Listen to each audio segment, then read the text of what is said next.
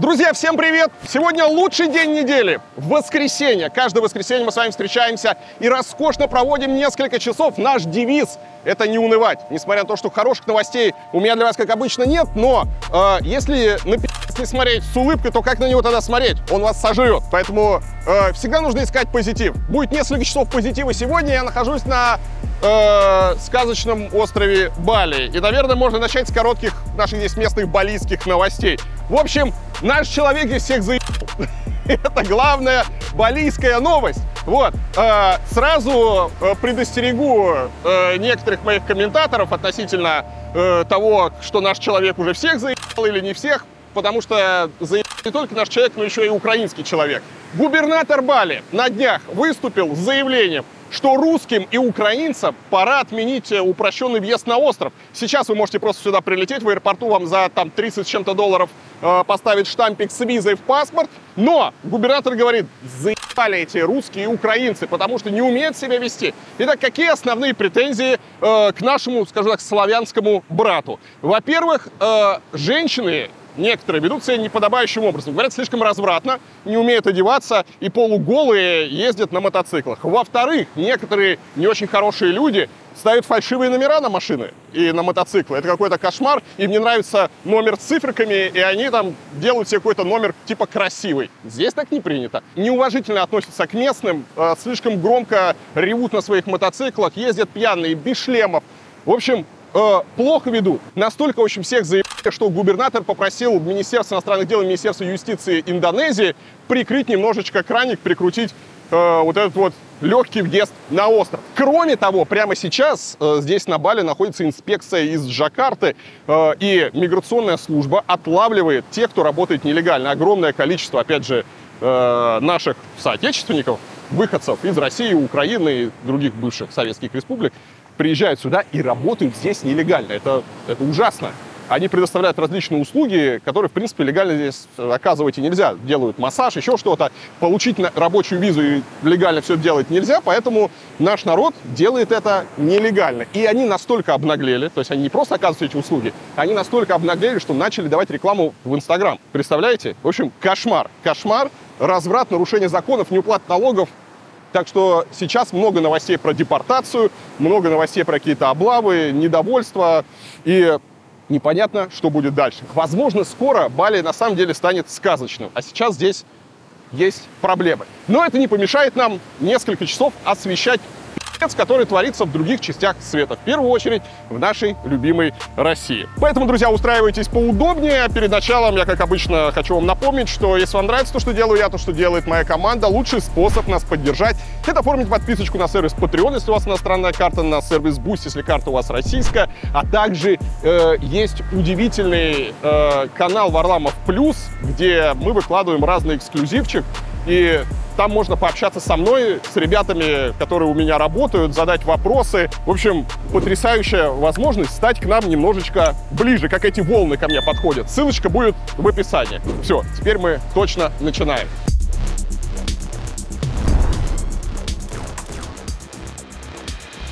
На этой неделе было много разговоров о продлении так называемой зерновой сделки. Вроде как все согласны ее продлить, но Россия стучит ручками и ножками и вопит, что продлить договоренность можно только на 60 дней. Хотя в самой сделке такой срок не оговаривался. На самом деле, Россия просто недовольна санкциями против сельхозсектора и требует их отменить. Иначе, мол, вообще никакой сделки не будет. Песков уже назвал ее продление на два месяца жестом доброй воли. Да, знакомая терминология, не правда ли? Такие вот жесты доброй воли продолжаются. Не исключено, что весь этот спектакль нужен был для того, чтобы заставить Турцию снова начать поставки санкционных товаров в Россию, которые, кстати, уже возобновились. Украина же настаивает на том, что зерновая сделка должна автоматически продлеваться на 120 дней при отсутствии возражений сторон. Но тут получается, что у России как раз возражения есть. Забавнее всего в этой ситуации комментарий замглавы МИД Сергея Вершинина. Он пожаловался на то, что Киев зарабатывает на зерновой сделке, а Москва нет. Если первая часть пакета в том, что касается вывоза украинского продовольствия, работает хорошо, приносит немалую прибыль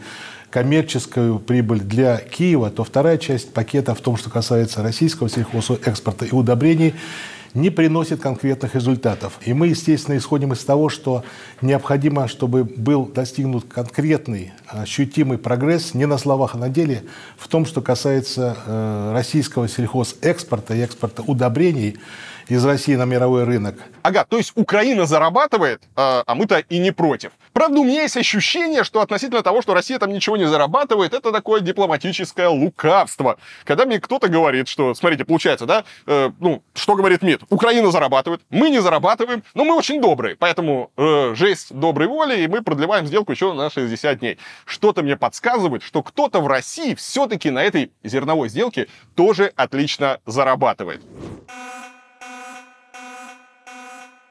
Друзья, хочу рассказать вам небольшой секрет о том, как мы с командой создаем наши видео. Если вы следите за моим каналом, вы могли заметить, что у меня очень часто выходят новые ролики, не меньше трех раз в неделю. А еще я очень много путешествую, и из-за этого я не всегда успеваю записать видео или голос для ролика. Чтобы процесс не остановился, наши монтажеры используют робота. Вот как это выглядит. Советские моногороды – один из элементов российской реальности. Вот так нейросети, которых обучили озвучивать тексты, помогают нам в работе. А создают подобные программы Python-разработчики. Это один из самых распространенных и простых языков программирования. На нем написаны практически все приложения, которыми мы с вами пользуемся каждый день. По данным SkyPro, зарплата Python-разработчика начинается от 80 тысяч рублей. При этом работать можно удаленно из любой точки мира. В самой онлайн-школе этой профессии обучают за 10 месяцев с нуля. На курсе будет много практики. Во время обучения студентов сопровождает куратор, к которому можно обратиться обратиться с вопросами в любое время. А в конце курса вы получите диплом о переквалификации. Карьерный консультант разберет с вами реальные тестовые задания, поможет составить резюме и подготовиться к собеседованию. А для тех, кто собирается за границу, заполнить профиль на LinkedIn. Кроме того, Skype Pro гарантирует заключение трудового договора, а при индивидуальном тарифе сервис еще и добьется, чтобы вы прошли испытательный срок. Если что-то из этого не произойдет, школа вернет вам деньги. Также при индивидуальном тарифе у вас будет много личных консультаций с наставником, чтобы вы могли лучше усвоить материал. Даже после начала обучения у вас будет время, чтобы понять, подходит вам эта специальность специальность или нет. И если вы передумаете, то можно оформить возврат денег в первые две недели или же частичный перерасчет позже. По промокоду Варламов 50 вы получите скидку до 50%.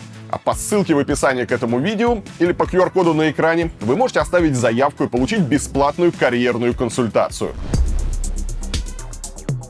Ну а теперь перейдем к светским скандальчикам. Итак, третий по узнаваемости после почтальона Печкина и господина Сечина Игорь Иванович России Стрелков Гиркин решил развить свой конфликт с Пригожиным. Он назвал куратора ЧВК Вагнера черным клоуном и заявил, что по справедливости тот должен сидеть в тюрьме, а не лезть в большую политику. Если по справедливости, то Пригожин должен как минимум сидеть, а вообще-то по нему военный трибунал плачет.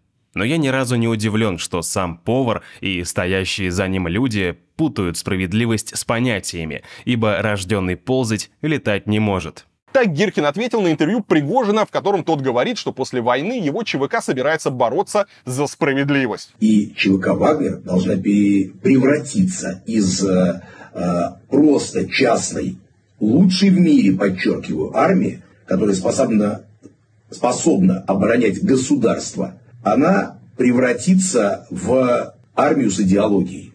И эта идеология – это как раз борьба за справедливость. Позже Стрелков Гиркин заявил, что Пригожин лезет в большую политику с подачи Кириенко и Ковальчуков. Напомню, что Сергей Кириенко курирует Донбасс э, от имени Кремля, а про Юрия Ковальчука Wall Street Journal писал, что тот подталкивал Путина к войне с Украиной. Более того, Ковальчуки контролируют множество медиаресурсов в России, включая крупнейшие телеканалы.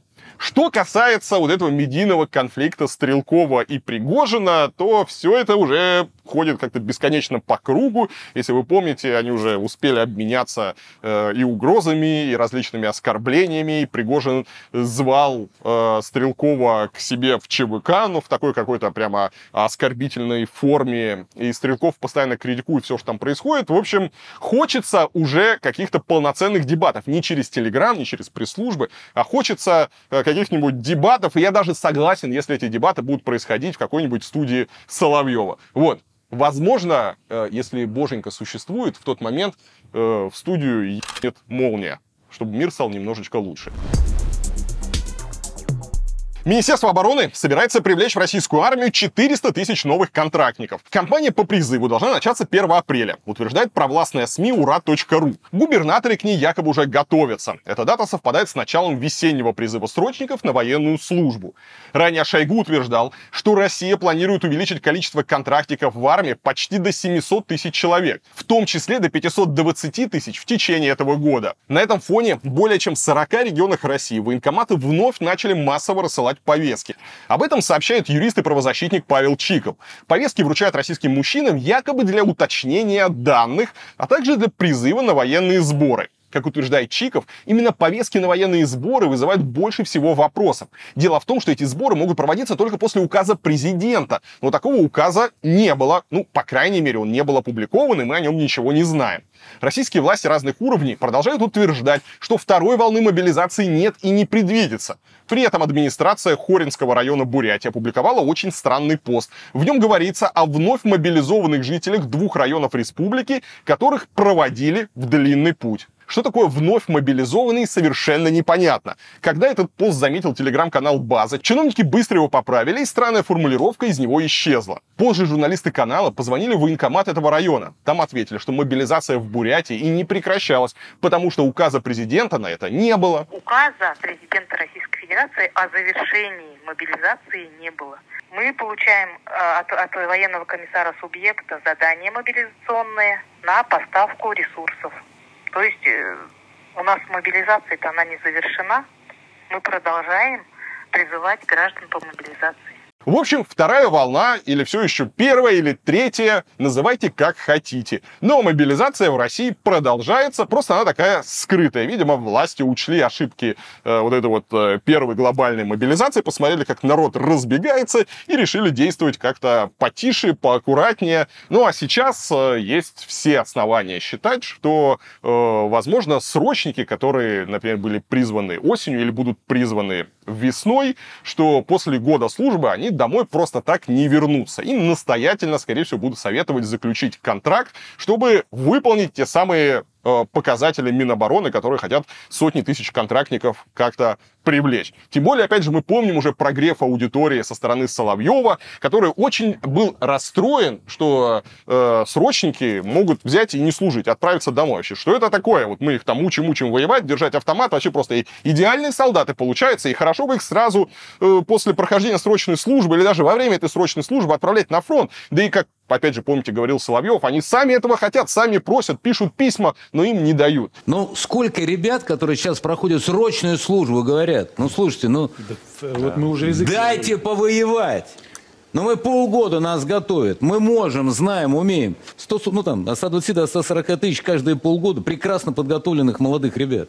И что-то мне подсказывает, что мы увидим какую-то такую добровольно-принудительную кампанию по обработке. Сначала там пряником будут заманивать высокими зарплатами там, и так далее, и так далее. Ну, а кто пряник не понимает, по старой русской традиции можно достать и кнут. Так что, друзья, будьте осторожны и внимательно следите за своей безопасностью, если ваши планы не входит отправка на фронт и на войну с Украиной. Никто точно не знает, как долго еще продлится эта война, но военно-политическое руководство России мыслит стратегически, поэтому готовит к будущим войнам российских детей. Ну, чтобы, не дай бог, у них и их родителей не появилась надежда на какое-то стабильное мирное будущее. В одной из школ Симферополя детишки лихо собирают и разбирают автоматы. В принципе, в идеальной школе сегодняшней России можно оставить всего три урока. Физкультура, ОБЖ, ну или военная подготовка, и основы православия. Ну ладно, а можно еще оставить математику, физику и химию, чтобы дети умели наводить гаубицы на окопы противника и собирать фосфорные бомбы на коленке. А в перерывах между уроками обязательные 20-минутки ненависти, где школьникам крутили бы лучшие выступления Соловьева, Красовского и других пропагандистов. И здесь важно не забыть отменить перемены. Ну, точнее, не сами перемены, а слово перемена, э, как призыв к свержению государственного строя. Ничто не должно отвлекать э, детишек от зарождения внутри себя патриотизма. А вообще, конечно, забавно получается. Еще недавно мы переживали, что Лего уходит из России. Как же теперь дети, с чем они будут, наши дети будут играть? Нет теперь конструкторов. Вот, теперь вместо Лего будут собирать э, и разбирать автоматы. Неплохая, кстати, альтернатива. Ну и тем временем губернатор региона, где все это происходит, то есть глава Крыма Сергей Аксенов, заявил, что надо лишать гражданства россиян, которые... Так, и здесь, друзья, мы с вами делаем паузу. Потому что уже можно издать э, большой красивый альбом, за что депутаты предлагают лишать гражданства россиян. Прямо такой толстенький. 100 э, нелепых и абсурдных поводов для лишения гражданства с красивыми картинками, с текстами и с большими э, портретами тех, кто это предлагает. В общем, Аксенов мне кажется, захотел на обложку. Потому что если до этого, помните, предлагали там предателей, э, тех, кто там что-то клевещет, тех, кто там под уголовными делами, то есть они пытались нащупать какие-то вообще там оправдания, тех, кто уехал, вот мы их сейчас лишим гражданства, лишим квартиры, лишим собственности, вот э, всех, всех этих нацпредателей. Теперь же Сергей Аксенов говорит, что лишать гражданства нужно тех, кто не встает при звуках государственного гимна. Считаю необходимо поставить вопрос о лишении гражданства, если задокументирован случай не вставание на гимн России. Ну зачем тебе гражданство? Ты не встаешь, ты не уважаешь символы государства, флаг, гимн. Все, давайте подадим и в судебном порядке лишать гражданства. Идея, конечно, блестящая, но она без сомнения так и останется большой влажной фантазией Аксенова. Потому что если подобный закон будет принят, Россия не сможет портить жизнь людям, которые уехали в знак протеста против войны и от мобилизации. Непонятно будет, как этих людей преследовать, как добиваться их экстрадиции и так далее, если их всех массово начнут лишать гражданства. Сегодня, чтобы выйти из гражданства России, ты должен собрать кучу документов, доказать, что ты там не верблюд, не террорист, что ты не должен государству ни копейки. Более того, если тебя вдруг нет второго гражданства или гарантии его получения, Россия от тебя просто так не отстанет, не отпустит тебя родиной своих крепких объятий. А так, представьте, появляется закон, не встал под ген, паспорт долой. Все. Удивительный будет способ, и люди, которые хотели бы э, выйти из российского гражданства и навсегда порвать свою связь с родиной, они демонстративно не будут вставать, и после этого, видимо, как-то автоматически лишаться гражданства. Ну а дальше все, потому что связь с родиной утратится не только у человека, э, кто лишился гражданства, но и самое главное, связь утратится у родины с этим человеком, потому что, смотрите, больше нельзя будет писать на него доносы, больше нельзя будет там заводить на него всякие уголовные дела, и тем более нельзя будет требовать там э, экстрадиции и так далее. То есть э, нельзя будет там как-то его штрафовать. Все, все, нет, нет человека и некого за***ывать. Совершенно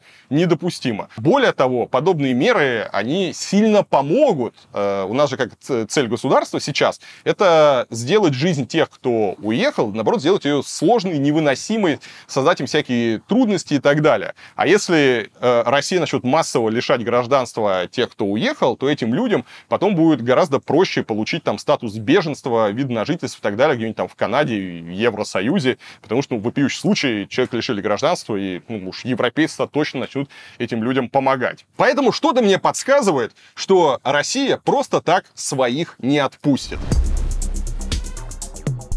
Путин на этой неделе съездил в Бурятию и провел совещание по развитию городов Дальнего Востока. Среди прочего, он открыл для себя, что в Улан-Удэ и Чите настоящий пиздец с гнилыми бараками, где до сих пор почему-то живут люди. Правда, Путин выразился чуть мягче. Добавлю, что в указанных городах, о которых я уже сказал выше, сложилась непростая ситуация с расселением аварийного фонда. Уже в ближайшие годы нужно добиться кардинального улучшения ситуации, обеспечить людей современными квартирами и домами. И здесь стоит напомнить, что Путин фактически руководит Россией с 99 -го года, то есть скоро 24 года. И все это время Путин для себя с удивлением э, открывает, что многие россияне до сих пор живут в гнилых бараках. Да? И э, каждый раз, когда Путин для себя открывает вот эту вот настоящую Россию, каждый раз, когда он к ней э, так немножко прикасается, он э, требует, требует, он недоволен, и он требует, наконец-то, вытащить россиян трущоб. И здесь, конечно, возникает вопрос, а что мешает это сделать? Какие-то постоянно, я не знаю, э, что отвлекает? Что отвлекает?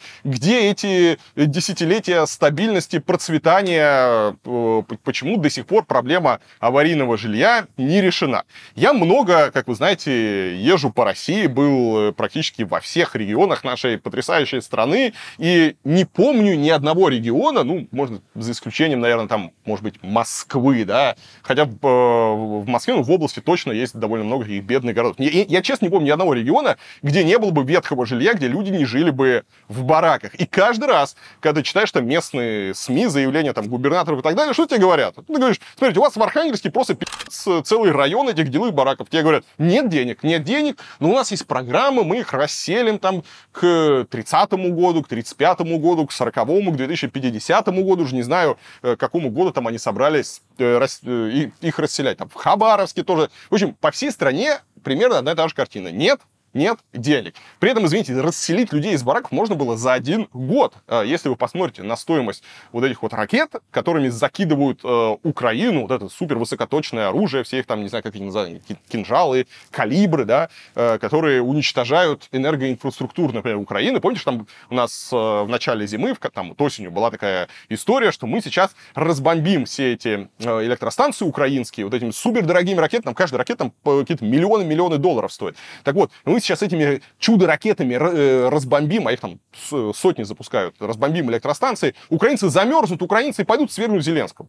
Прошла зима. Конечно, э, абсолютно полная хуйня. Они пуляют эти ракеты, никто не замерз, Украина научилась со всем этим справляться. Да, отключают свет, да, там есть какие-то перебои, но э, люди становятся от этого только злее, и никто уж точно не собрался после э, подобного как-то мириться с Россией. Украинцы научились довольно быстро восстанавливать все последствия подобных ударов. Россия на это потратила какие-то миллионы, миллиарды и так далее. Просто происходит какая-то бесполезная хуйня. Что, какой эффект? Люди страдают в Украине, Люди при этом еще продолжают страдать в России, и непонятно, сколько они будут страдать. Потому что что-то мне подсказывает, что несмотря на то, что Путин посмотрел Улан-Удэ и Читу, и немножко охуел увиденного, что ситуация там, конечно же, не изменится.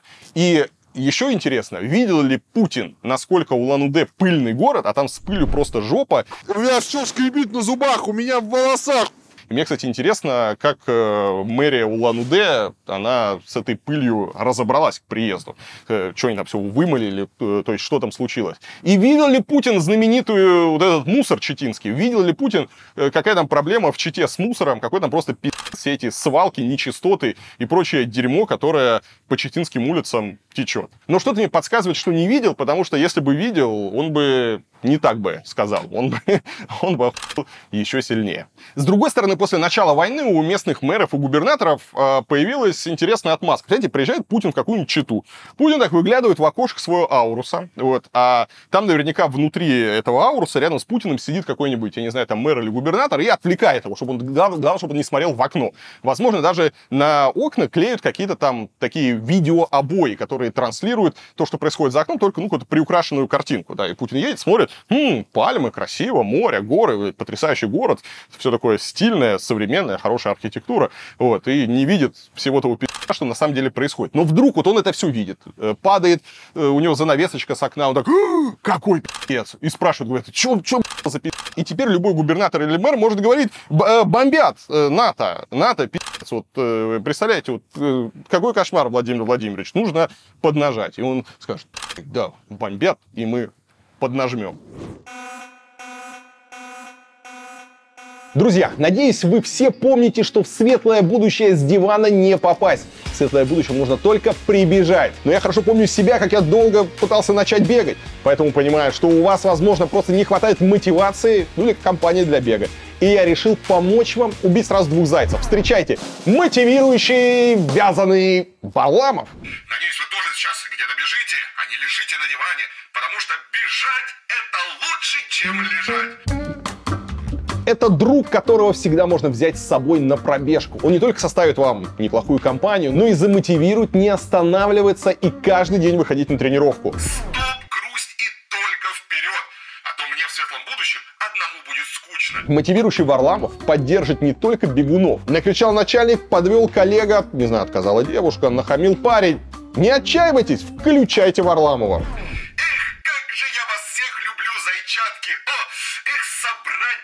сейчас всех вместе обнять, поцеловать, затискать. В общем, друзья, я вас всех очень люблю и хочу, чтобы вы могли это услышать в нужную минуту. Так что заказывайте новые игрушки и не хандрите.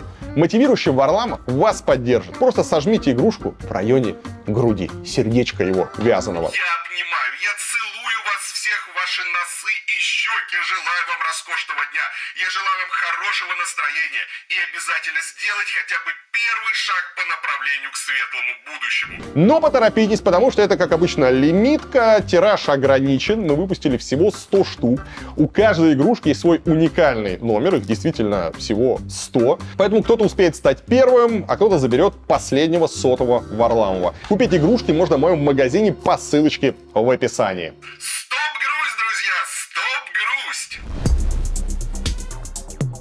Ну а теперь, друзья, обсудим главную новость недели. Итак, в пятницу, когда все традиционно ждали э, объявления новых инагентов, объявили тех, кого теперь разыскивает э, Международный уголовный суд. Кто бы мог подумать, что все так быстро поменяется.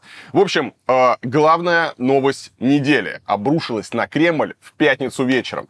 Международный уголовный суд в Гааге здесь очень важно не путать Международный уголовный суд в Гааге с Международным судом ООН. Потому что если Международный суд ООН, это, он тоже находится в Гааге, это тот суд, который типа все признают, и это такой вот главный международный суд, то Международный уголовный суд э, это тот суд, который не все признают, и он не такой грозный, как тот суд, который при ООН. Но это не важно. В общем, Международный уголовный суд выдал ордер на арест Владимира Путина, а также детского омбудсмена в России Марии Львовой Беловой. Их обоих подозревают в незаконной депортации украинских детей в ходе войны в Украине. Вначале, когда эта новость появилась, особо было непонятно, причем, почему именно такая связка, почему Мария Львова Белова, а, а где там, я не знаю, э, где там какой-нибудь там Лавров, Пригожин, Шойгу, Кадыров, там, то есть, ну, есть же фамилии, которые гораздо более сильные в плане ответственности за то, что происходит. И э, позже стало понятно, что почему-то первое дело э, которое дошло до Международного уголовного суда, было как-то э, расследовано, прокруч... прокрутились эти бюрократические вот эти вот шестереночки, и э, это было первое дело, которое связано с депортацией детей. Э, значит, что говорит нам Международный уголовный суд и прокурор этого суда господин Хан? Что э, были выявлены э, инциденты, которые включают в себя депортацию, по крайней мере, сотен украинских детей, э, которых вывозили из приютов и детских домов, их вывозили в Россию. Впоследствии этих детей передавали на усыновление в Российскую Федерацию, им давали э, российские паспорта, их сразу окунали вот в эти вот патриотические, пропагандистские вот эти вот руки, и как говорят в Международном уголовном суде, как говорят правозащитники, эти дети, их теперь будет очень сложно вообще вернуть обратно в Украину. Вот, поэтому первое дело, оно касалось только детей, поэтому по первому делу выдан ордер на арест двух человек. Это, собственно, президент России Владимир Путин и Мария Львова-Белова, которая у нас занимается спасением, как она считает, всех детей. Естественно, после того, как эта новость появилась, у всех дико пригорело. Посыпались комментарии, то есть все, кто молчали, они все заговорили. Мертвые встали, чтобы сказать свое мнение. Сразу трое чиновников, Песков, сенатор Джабаров и представитель МИД Захарова назвали решение Международного уголовного суда юридически ничтожным. Э, вообще, вот эта вот линия про то, что э, Международный уголовный суд это какие-то ничего не значащие ничтожества, которые просто пиарятся на имени э, президента России, оно будет преобладать практически у всех чиновников. Медведев в своем англоязычном твиттере даже намекнул, что Россия этим решением просто подотрется. Спикер Госдумы Володин заявил, что любые нападки на президента России будут расценены как агрессия против России. Но лучше всех, точнее, не лучше всех, а посмертнее всех э, выступила Маргарита Симонян. Маргарита Симонян, она, э, ну, как обычно, то есть, что делает Маргарита Симонян? Она грозит всем сразу, ну, ядерным оружием. То есть, коль что, мы вас всех уничтожим, мы там дойдем до Берлина, э, мы вот эту столицу сотрем, вот эту столицу сотрем, то есть, у нас вот есть супер оружие. И Маргарита Симонян решила, как обычно, пригрозить миру ядерным ударом в случае, если какая-нибудь страна арестует Путина. В ее комментарии забавно то, что фактически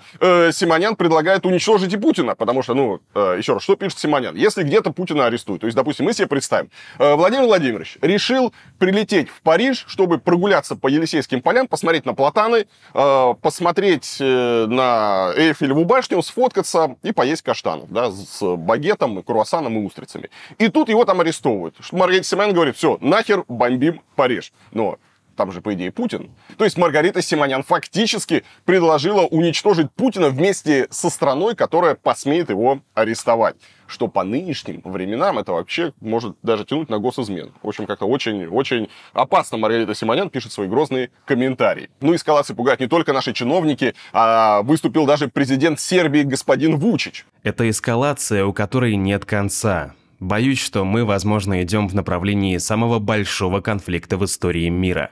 Я задаюсь вопросом, хватит ли у кого-нибудь ума не доводить это до конца, и понимает ли кто-нибудь, каким последствиям это приведет? Тут, конечно, самое время вспомнить, что Международный уголовный суд это фактически наследник Международного трибунала по бывшей Югославии, хоть и с другим механизмом действия. И путинский фанат э, Вучич должен хорошо помнить кейс своего предшественника Слободана Милошевича, который попросту умер в голландской тюрьме.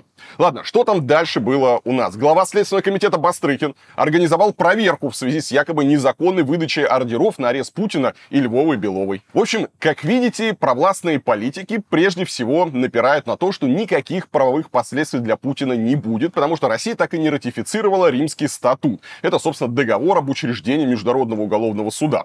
Кстати, в 2016 году Путин лично запретил к нему присоединяться. Все дело в том, что прямо перед этим прокурор МУС объявил ситуацию в Крыму военным конфликтом между Россией и Украиной, а сам полуостров он назвал оккупированным. Ну и уже тогда стало понятно, что России с римским статутом не по пути, а то рано или поздно возьмут за жопу руку. И здесь очень интересно, а что там с Международным уголовным судом и э, американцами, как у них складываются отношения. А здесь довольно забавно, потому что американцы послали Международный уголовный суд на сразу конкретно громко, чтобы не то, что они там их признают, не признают, а чтобы даже ни один там судья близко к Америке не подходил со своими там э, расследованиями, исследованиями, тем более какими-то ордерами на арест. Там была интересная история, что в какой-то момент вот этот вот Международный уголовный суд в Гааге э, так заигрался, что решил порасследовать военные преступления американцев в Афганистане. Вы понимаете, да? Решили э, выебать американцев. Но быстро вспомнили, кто в доме хозяин. И уже 12 апреля 2019 года суд отказался расследовать действия американских военных в Афганистане. Тогда еще президентом был Дональд Трамп, и он назвал данное решение суда крупной международной победой. Еще раз, крупная победа, по мнению Трампа, то, что Международный уголовный суд заткнулся и решил не расследовать преступления американцев. Но для закрепления успеха американцы решили конкретно этот суд въебать. И 11 июня 2020 года Госдеп даже решил ввести санкции против суда. Экономические ограничения э, были предусмотрены против сотрудников Международного уголовного суда, напрямую причастных к любым усилиям по проведению расследований и судебных процессов в отношении американских военнослужащих без согласия США. То есть, что американцы сказали этому суду? Ребята, хорошо, вы хотите расследовать наши преступления, расследуйте ради бога, но только с нашего разрешения. Если мы вам разрешим, то так и быть, э, нас как хотите. Все должно быть по взаимному согласию. А что, очень удобно. 2 сентября 2020 года государственный секретарь США Майк Помпео объявил, что Вашингтон вводит санкции против прокурора Международного уголовного суда Фату Бенсуды, так как, по его словам, МУС продолжает действовать против американцев, а прокурор суда оказывает ему поддержку в этом понимаете. А, прокурор после этого сменился, и теперь прокурор Международного уголовного суда выдает ордер на арест Путина. А Россия, ну, а что Россия ему ответить может? Американцы просто взяли, ввели санкции в этом Гаагском суде, все обосрались, и любые попытки выйти американцев после этого прекратились. В Евросоюзе надули щечки, сказали, что американские санкции против МУСа неприемлемы и беспрецедентны. Вот. А также они говорят, что они мешают эффективной работе суда. Кто бы мог подумать? А министр иностранных дел Франции раскритиковал американские санкции, назвав их зловещей атакой на суд, которая ставит под вопрос независимость судебной власти. В общем, европейцы от такой наглости но ничего сделать не смогли, и после этого суд решил переключиться на более безопасное для себя расследование. Например, на выдачу ордера на арест там, Владимира Путина. Потому что в сегодняшнем мире, когда Россия ничего фактически ответить не может, все, что ответить могли, они ответили, далее. И самое страшное, что остается, это какие-то э, комментарии в телеграм-канале э, Медведева, Симонян или Красовского. Теперь можно выдавать любые ордера на арест э, российского там, президента и других чиновников. Ладно, Чем нам грозит э, все эти ордера и решения Международного уголовного суда? Здесь сразу возникает самый главный вопрос, а арестуют ли Путина, если он куда-нибудь поедет? Генпрокурор Украины Костин отметил, что за пределами России Путин обязательно должен быть арестован и предан суду. Мировые лидеры трижды подумают, прежде чем пожать ему руку или сесть с ним за стол переговоров. Мир получил сигнал, что российский режим преступен, и его руководство и союзники будут привлечены к ответственности. Зеленский назвал ордер на арест Путина историческим решением, с которого начнется историческая ответственность. Глава внешней политики Евросоюза Жозеп Барель заявил, что это только начало. Значит, что нужно здесь понимать? Что в компетенцию Международного уголовного суда входят военные преступления, геноцид и преступления против человечности. Хотя Украина тоже не ратифицировала римский статут. В теории суд может привлечь Путина к ответственности по ее заявлению.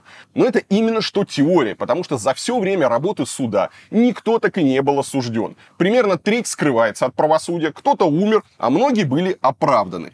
Интереснее то, что благодаря ордеру Международного уголовного суда Путин, вероятно, сможет меньше путешествовать, не сможет посещать, наверное, некоторые страны.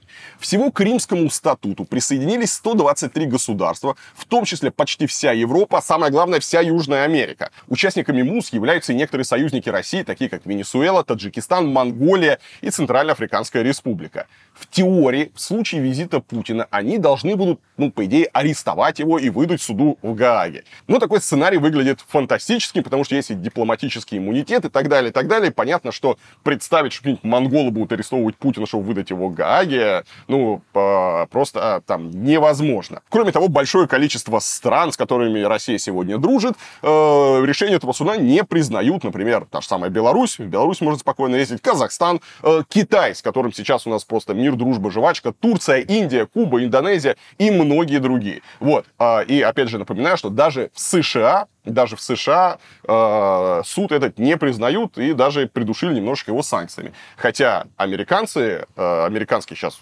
они просыпаются, когда я записываю, они уже начинают делать заявления, там и Байден вроде сказал, что они вроде как приветствуют это решение, там бла-бла-бла, но они суд не признают, и понятно, что американцы, если Путин вдруг когда-нибудь захочет в Америку приехать, тоже арестовывать Путина не будут. Ну и надо помнить, что участие страны в римском статуте не означает, что замеченный там подозреваемый будет автоматически арестован. Например, экс-президент Судана Амар Аль-Башир спокойно катался по странам участникам статута, но так и не был задержан. Чтобы Путин теоретически очутился на скамье подсудимых в Гааге, надо либо чтобы Россия сама его выдала, что противоречит даже российскому там законодательству, это невозможно, либо чтобы он действительно был арестован где-то за границей. Ну и, как вы понимаете, ни того, ни другого, конечно же, не произойдет. В страны, которые даже теоретически могут его задержать, например, в какую-нибудь там Польшу, Путин навряд ли когда-либо поедет, а с большинством других стран он тоже предпочтет перестраховаться. Так что решение Международного уголовного суда во многом остается виртуальным виртуальным, как всякие заочные аресты в России. Другое дело, что создан важный прецедент, и, возможно, многие э, сторонники Путина в России, они э, ощутили, что становится где-то снизу тепло. Э, что говорят сейчас вообще, что это может быть? Одни считают, что это решение, которое, ну, по сути, как вы понимаете, является формальным, никто там Путина завтра судить не будет, э, что это решение является как раз сигналом российским элитам. Мол, вот эти вот высокопоставленные российские чиновники, военные, э, бизнесмены, они должны понимать, что э, рано или поздно, а может быть даже рано, они понесут ответственность за свое участие там в тех или иных э, историях, и будут отвечать, даже если их, опять же, тоже никто не, не, не арестует, да, но их возможности путешествовать, передвигаться по миру будут сильно ограничены, да, не смогут участвовать в каких-то международных форумах, не смогут куда-то ездить. С другой стороны, для этого есть там и обычные уголовные дела, и розыск там того же Интерпола, э, чем, например, пользуется Украина, заводя уголовные дела против там, каких-то пропагандистов и так далее, э, запрещая им передвигаться по миру. Да, и можно опять вспомнить те же самые санкции, которые также ограничивают э, для многих российских граждан которые так или иначе связаны с этой войной, также ограничивают возможность для передвижения. Также вся эта история с Международным уголовным судом, э, возможно, это звоночек Китаю. А я напоминаю, что на следующей неделе в Москву должен приехать Си Цзиньпин. Это просто какое-то невероятное событие, потому что про роль Китая в этой войне много говорят в последнее время. Будет ли Китай там поставлять оружие или не будет, вообще что там будет и как происходить. И, возможно, вот это вот такое быстро-быстро какое-то наспех состряпанное решение, э, что вот смотрите, мы сейчас выдали ордер на арест Путина и так далее, оно нужно для того, чтобы подпортить э, визит Си Цзиньпина э, в Москву и, возможно, немножечко охладить Китай, если он там намеревался прямо как-то э, в десна с Россией целоваться, оказывать всестороннюю поддержку, еще, не дай бог, там э, поставлять оружие и как-то более активно принимать решения. Мол, смотрите, мы уже там завели какие-то уголовные дела, дальше этих дел будет больше. Э, ну и, опять же, намек э, уже китайским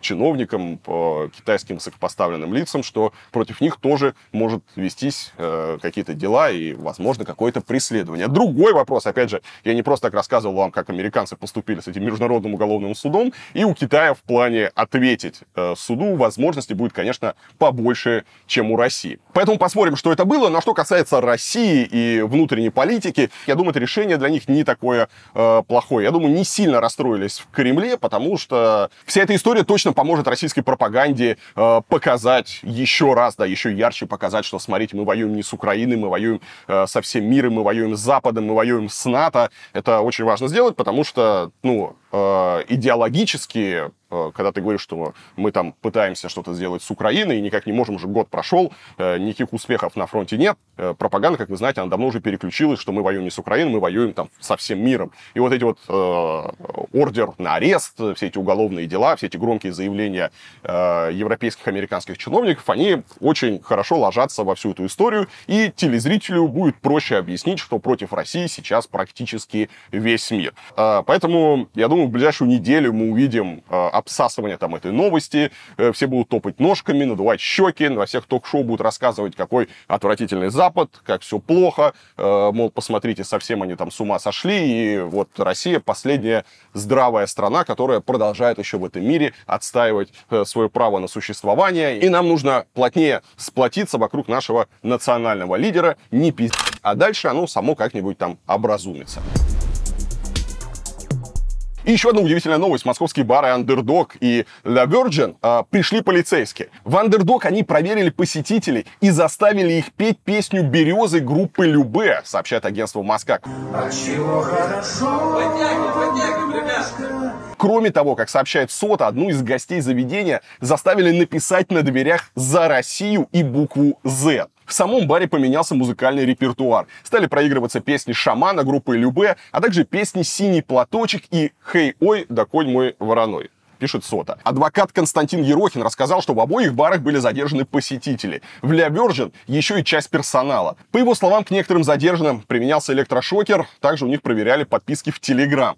По информации правозащитного проекта «Первый отдел» всего было задержано около 40 человек. Большинство из них уже отпустили. По словам очевидцев, во время рейда силовики требовали от посетителей петь гимн России, угрожали шокером, а также заставляли отдельных людей раздеваться и показывать татуировки. Ерохин сообщил, что проводилась проверка на причину причастность к преступлениям, выборочно осматривали телефоны. Кстати, опять же, как пишут очевидцы, электрошокер применяли, чтобы люди давали пароль от своих телефонов. И рейд был показательный, и связана вся эта история была с фигурированием этих двух баров э, в новостях про финансирование ВСУ. А я напомню, что летом прошлого года в соцсетях La Virgin э, появилась информация о продаже виниловых дисков и передаче выручки с них в украинское благотворительное объединение «Киевские ангелы», которое, помимо прочего, заявляет о помощи ВСУ. Бар тогда подвергся серьезной критике, в том числе со стороны телеведущего Владимира Соловьева. В итоге пост о виниловых дисках был удален, а La Virgin заявили, что аккаунт бара просто был взломан, а деньги на помощь украинской стороне они не собирали. Ну и скандал коснулся бара Underdog, это другой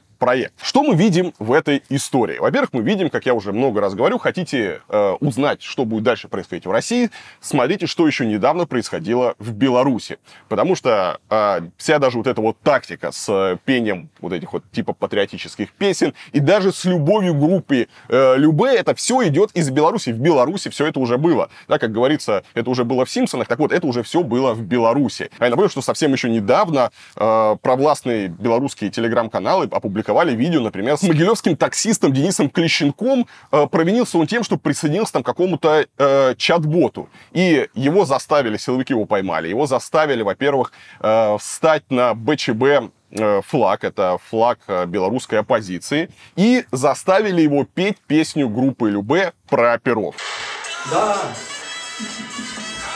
войны не кухонь, пера, да, то есть мы видим, что силовики, что там, что э, в России очень почему-то любят группу Любе, ну понятно почему, и используют принудительно, то есть они считают, что петь группу Любе это, видимо, какая-то своеобразная пытка, то есть это что-то такое неприятное, и они вот заставляют людей, которых они задерживают, видимо, думаешь, они унижают этим, что тот, кто поет песню группы Любе, или тот, кто слушает шам шамана, это какое-то такое наказание, какое такое вот унижение. Очень странный подход. Я еще понимаю, если бы они заставили петь Моргенштерна или, э, как это, инстасамку какую-то, то, ну, тогда это можно еще воспринимать как наказание. А э, группу Любе ну, не знаю, очень странная история. Понятно, что мстят действительно за ту самую историю с якобы финансированием ВСУ. И не знаю, там взломали, не взломали аккаунт. Сейчас это не важно. Силовикам нужно показывать, э, что идут э, какие-то э, процессы. Нужно каждую неделю, там, каждый день поддерживать вот этот вот страх в людях. И для этого нужны какие-то показательные громкие истории, чтобы другим неповадно было.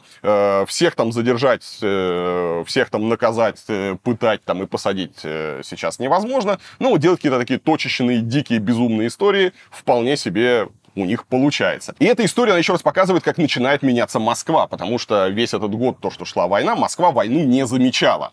Э, и когда ты говоришь там с людьми, которые э, в Москве постоянно живут, э, они говорят, да, слушайте, вообще ничего не меняется, все как было. Если не смотреть новости, то такое чувство, что ничего и не происходит. Ну вот начинает происходить, чтобы люди в Москве тоже не забывали, что идет война, и пора уже выбирать окоп, потому что все вот эти вот московские хипстеры, московская эта интеллигенция либеральная, которая предпочитает э, не замечать от всего этого так, отодвинуться и ходить по своим барам и веселиться, будто ничего не происходит, она вызывает раздражение не только у тех, кто активно вступает против войны, мол, мы тут э, помогаем, мы тут как-то пытаемся что-то изменить, а вы там пляшете, танцуете, у вас все хорошо, но вызывает эта позиция раздражения и у силовиков, и у власти. Поэтому, э, чем дальше все это будет продолжаться, э, тем меньше возможности будет не замечать Э, то, что происходит вокруг, и бегать между окопов. Рано или поздно придется или один, или другой окоп обязательно занять, даже если вы живете в Москве. Друзья, я напоминаю вам про свой замечательный проект «Вместе». Это сайт с объявлениями, где люди предлагают различные услуги, сервисы, анонсируют мероприятия. Э, работает во всех странах мира, очень удобно. Если вы оказались сейчас вне э, дома, э, в новой стране, то заходите, ищите свой город, свою страну, смотрите, кто рядом с вами, кто чем занимается, кто что предлагает. И там уже много классных ребят. Помимо сайта у нас есть сеть э, чатов в Телеграме. Посмотреть их можно вот по этой ссылочке, которую сейчас видите на экране, или ссылочка будет в описании. Там есть э, чаты по всем основным странам и городам. Например, есть чат по Бали, где я сейчас нахожусь. И именно с помощью этого чата мы собрали здесь с ребятами, устроили замечательную пробежку. Несмотря на жару, мое, мое приложение по погоде показывало, что ощущалось это все как 42 градуса. То есть, несмотря на весь этот ужас, палящее солнце, более 100 человек пришло, и мы замечательно 10 километров с ребятами пробежали. Конечно, до финиша дошли не все, но именно через эти чаты я сам собираюсь э, с ребятами, ищу какие-то нужные мне сервисы, сам задаю вопросы, я сам этим пользуюсь и вам советую. Ну и каждую неделю я выбираю три самых интересных объявления и даю слово э, авторам этих объявлений, чтобы они могли представить свой проект. Итак, сегодня у нас... Привет, меня зовут Виталий, и я профессиональный кинолог. Мой опыт работы больше 12 лет в различных структурах. И сейчас я нахожусь в солнечной стране Эквадор, в городе Гуакиль, и всегда готов помочь вам с вашим четвероногим любимцем. Я работаю онлайн и офлайн. Давайте осваиваться в новой стране вместе. Привет, меня зовут Браунгов Руслан. Я профессиональный саксофонист, лауреат всероссийских и международных конкурсов, работал во множестве оркестров, а также сотрудничал с симфоническим оркестром Московской государственной консерватории, высококвалифицированный педагог с большим опытом. Если вы или ваш ребенок хочет научиться играть на саксофоне, то я могу стать вашим наставником и проводником в мир музыки. Найти меня вы можете на сайте вместе, вбив в поиске «Репетитор-учитель по саксофону».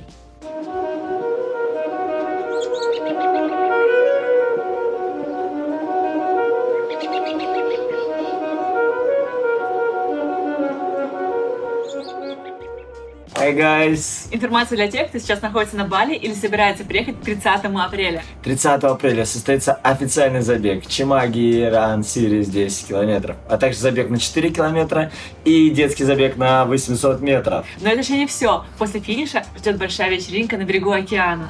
Регистрация открыта. Зарегистрировалось уже более 15 стран. Это забег интернациональный. Все подробности в описании к этому видео. Увидимся на стартовой линии. О новостях Франции сегодня по традиции расскажет Вадим. Вадим, привет, тебе слово. Привет, Илья, привет, дорогие зрители ЧП. Свою первую новость я записываю в городе э, Канны, фестивальная столица Франции. Здесь проходит знаменитый Канский кинофестиваль, фестиваль рекламы «Канские львы», выставки каких-то дорогих яхт и много чего другого. Но из такого замечательного места новость должна быть тоже замечательной. И пришла она к нам из столицы, из Парижа. А там в 2024 году можно будет опять э, плавать в реке Сена. По крайней мере, так нам э, говорит э, президент Франции Эммануэль Макрон в своих э, социальных сетях. С 1923 года этого делать было нельзя из-за наличия болезнетворных бактерий в воде, а вот в 2024 году можно будет поплавать у подножья Эйфелевой башни. Но правда, для того, чтобы эта сказка стала реальностью, Франции пришлось вложить почти полтора миллиарда евро. Но по заявлениям того же Эммануэля Макрона, это станет самым главным наследием летних Олимпийских игр игр. И вообще Олимпийские игры сыграли в реализации этого проекта основную роль. А все дело в том, что именно на реке Сена должны пройти э, соревнования по плаванию на открытой воде и плавательный этап Олимпийского триатлона. А еще, если не ошибаюсь, впервые в истории церемония открытия Олимпийских игр пройдет не на стадионе, как мы привыкли, а прямо на реке.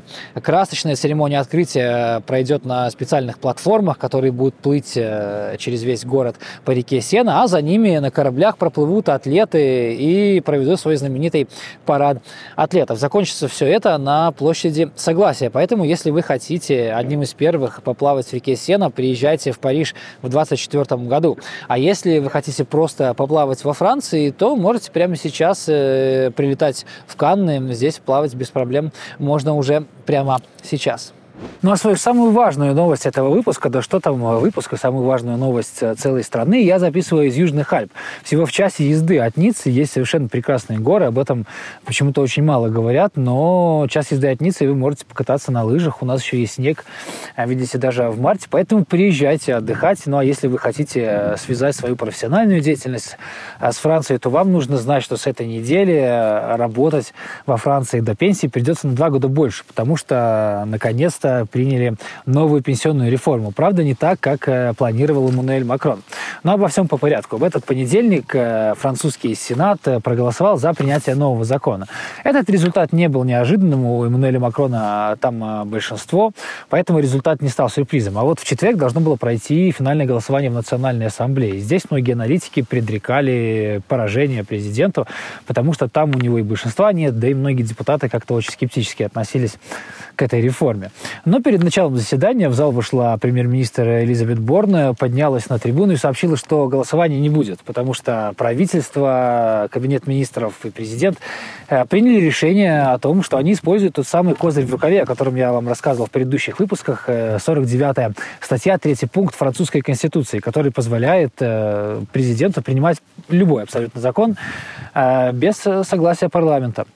Тут же очень многие депутаты стали возмущаться, кричать, ругаться даже, а многие встали заранее заготовленными плакатами, на которых было написано «64 года». Мы говорим «нет», а после вовсе стали петь Марсельезу в знак несогласия с таким решением президента. Кстати, удивительно, но многие депутаты, которые даже собирались голосовать за реформу, были весьма удивлены этим э, жестом, потому что они посчитали, что нарушены демократические принципы страны, что депутатам не дали высказаться, а что они, как избранники народа, должны были проголосовать за эту реформу.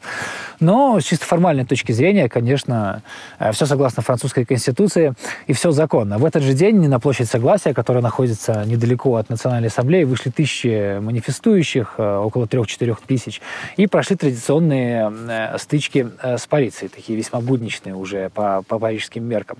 Профсоюзы тоже сказали, что сдаваться не собираются, они продолжат забастовки, манифестации. В общем, будет такая политическая французская рутина. Также многие депутаты заявили о том, что они воспользуются своим правом, которое дает им использование 49 главы Конституции, и выразят вотом недоверия э, правительству. Голосование за отставку Кабинета министров пройдет уже в этот понедельник. Э, президент Франции Эммануэль Макрон наверняка был к этому готов, но посчитал, что жертва в виде увольнения э, своих министров стоит такой важной и судьбоносной для страны реформы. О том, что будет происходить дальше во Франции, мы обязательно расскажем в следующих выпусках. А вы приезжайте в Пятую Республику. Хороших вам выходных. Пока-пока. На этой неделе пророссийские власти ЛНР приняли законы об образовании на этой территории городских и муниципальных округов. Всего получилось 17 районов и 11 городов. По какой-то неведомой причине в список не был включен город Попасная, а, который российские войска взяли в мае прошлого года. И как вы думаете, почему? Правильно. Сейчас власти ЛНР это не проговаривают, но население Попасны составляет 0 человек. Город практически полностью разрушен в ходе боев. Еще в прошлом августе глава ЛНР Пасечник заявил, что Попасную, возможно, восстанавливать не будут, потому что просто нет смысла. До войны в Попасной проживало 20 тысяч человек. Теперь она выглядит вот так. Это, к слову, о том, что происходит в Украине, как зачастую выглядит вот это так называемое освобождение. И понятно, что Попасна это не единственный населенный пункт, который находится в таком состоянии. Таких населенных пунктов довольно много. Ну и на этом фоне любопытно наблюдать за некоторыми пропагандистами. Давайте посмотрим, а что интересного сказала Маргарита Симонян. Так вот, она обвинила Запад в том, что он снабжает Украину оружием. И еще сказала, что воевать за мир это все равно, что трахаться за девственность. А самое главное, за этот год потратили 160 миллиардов на войну на Украине и 60 миллиардов на помощь беднейшим странам мира. Ну, это не лицемерие? Лицемерие. И вообще хочется им сказать, так вот воевать за мир это все равно, что за девственность. Просто подумайте об этом. Это реально так и есть. Когда вы это поймете, может быть, будете немножко меньше лицемерить, хотя вряд ли. Тут, конечно, хочется э, предложить Маргарите посчитать, сколько тратит на войну в Украине Россия. Российский Forbes оценивал эту сумму 82 миллиарда долларов только за 9 месяцев прошлого года. Это уже четверть годового бюджета России. И при этом Симонян обвиняет Штаты и страны Запада в том, что они воюют за мир.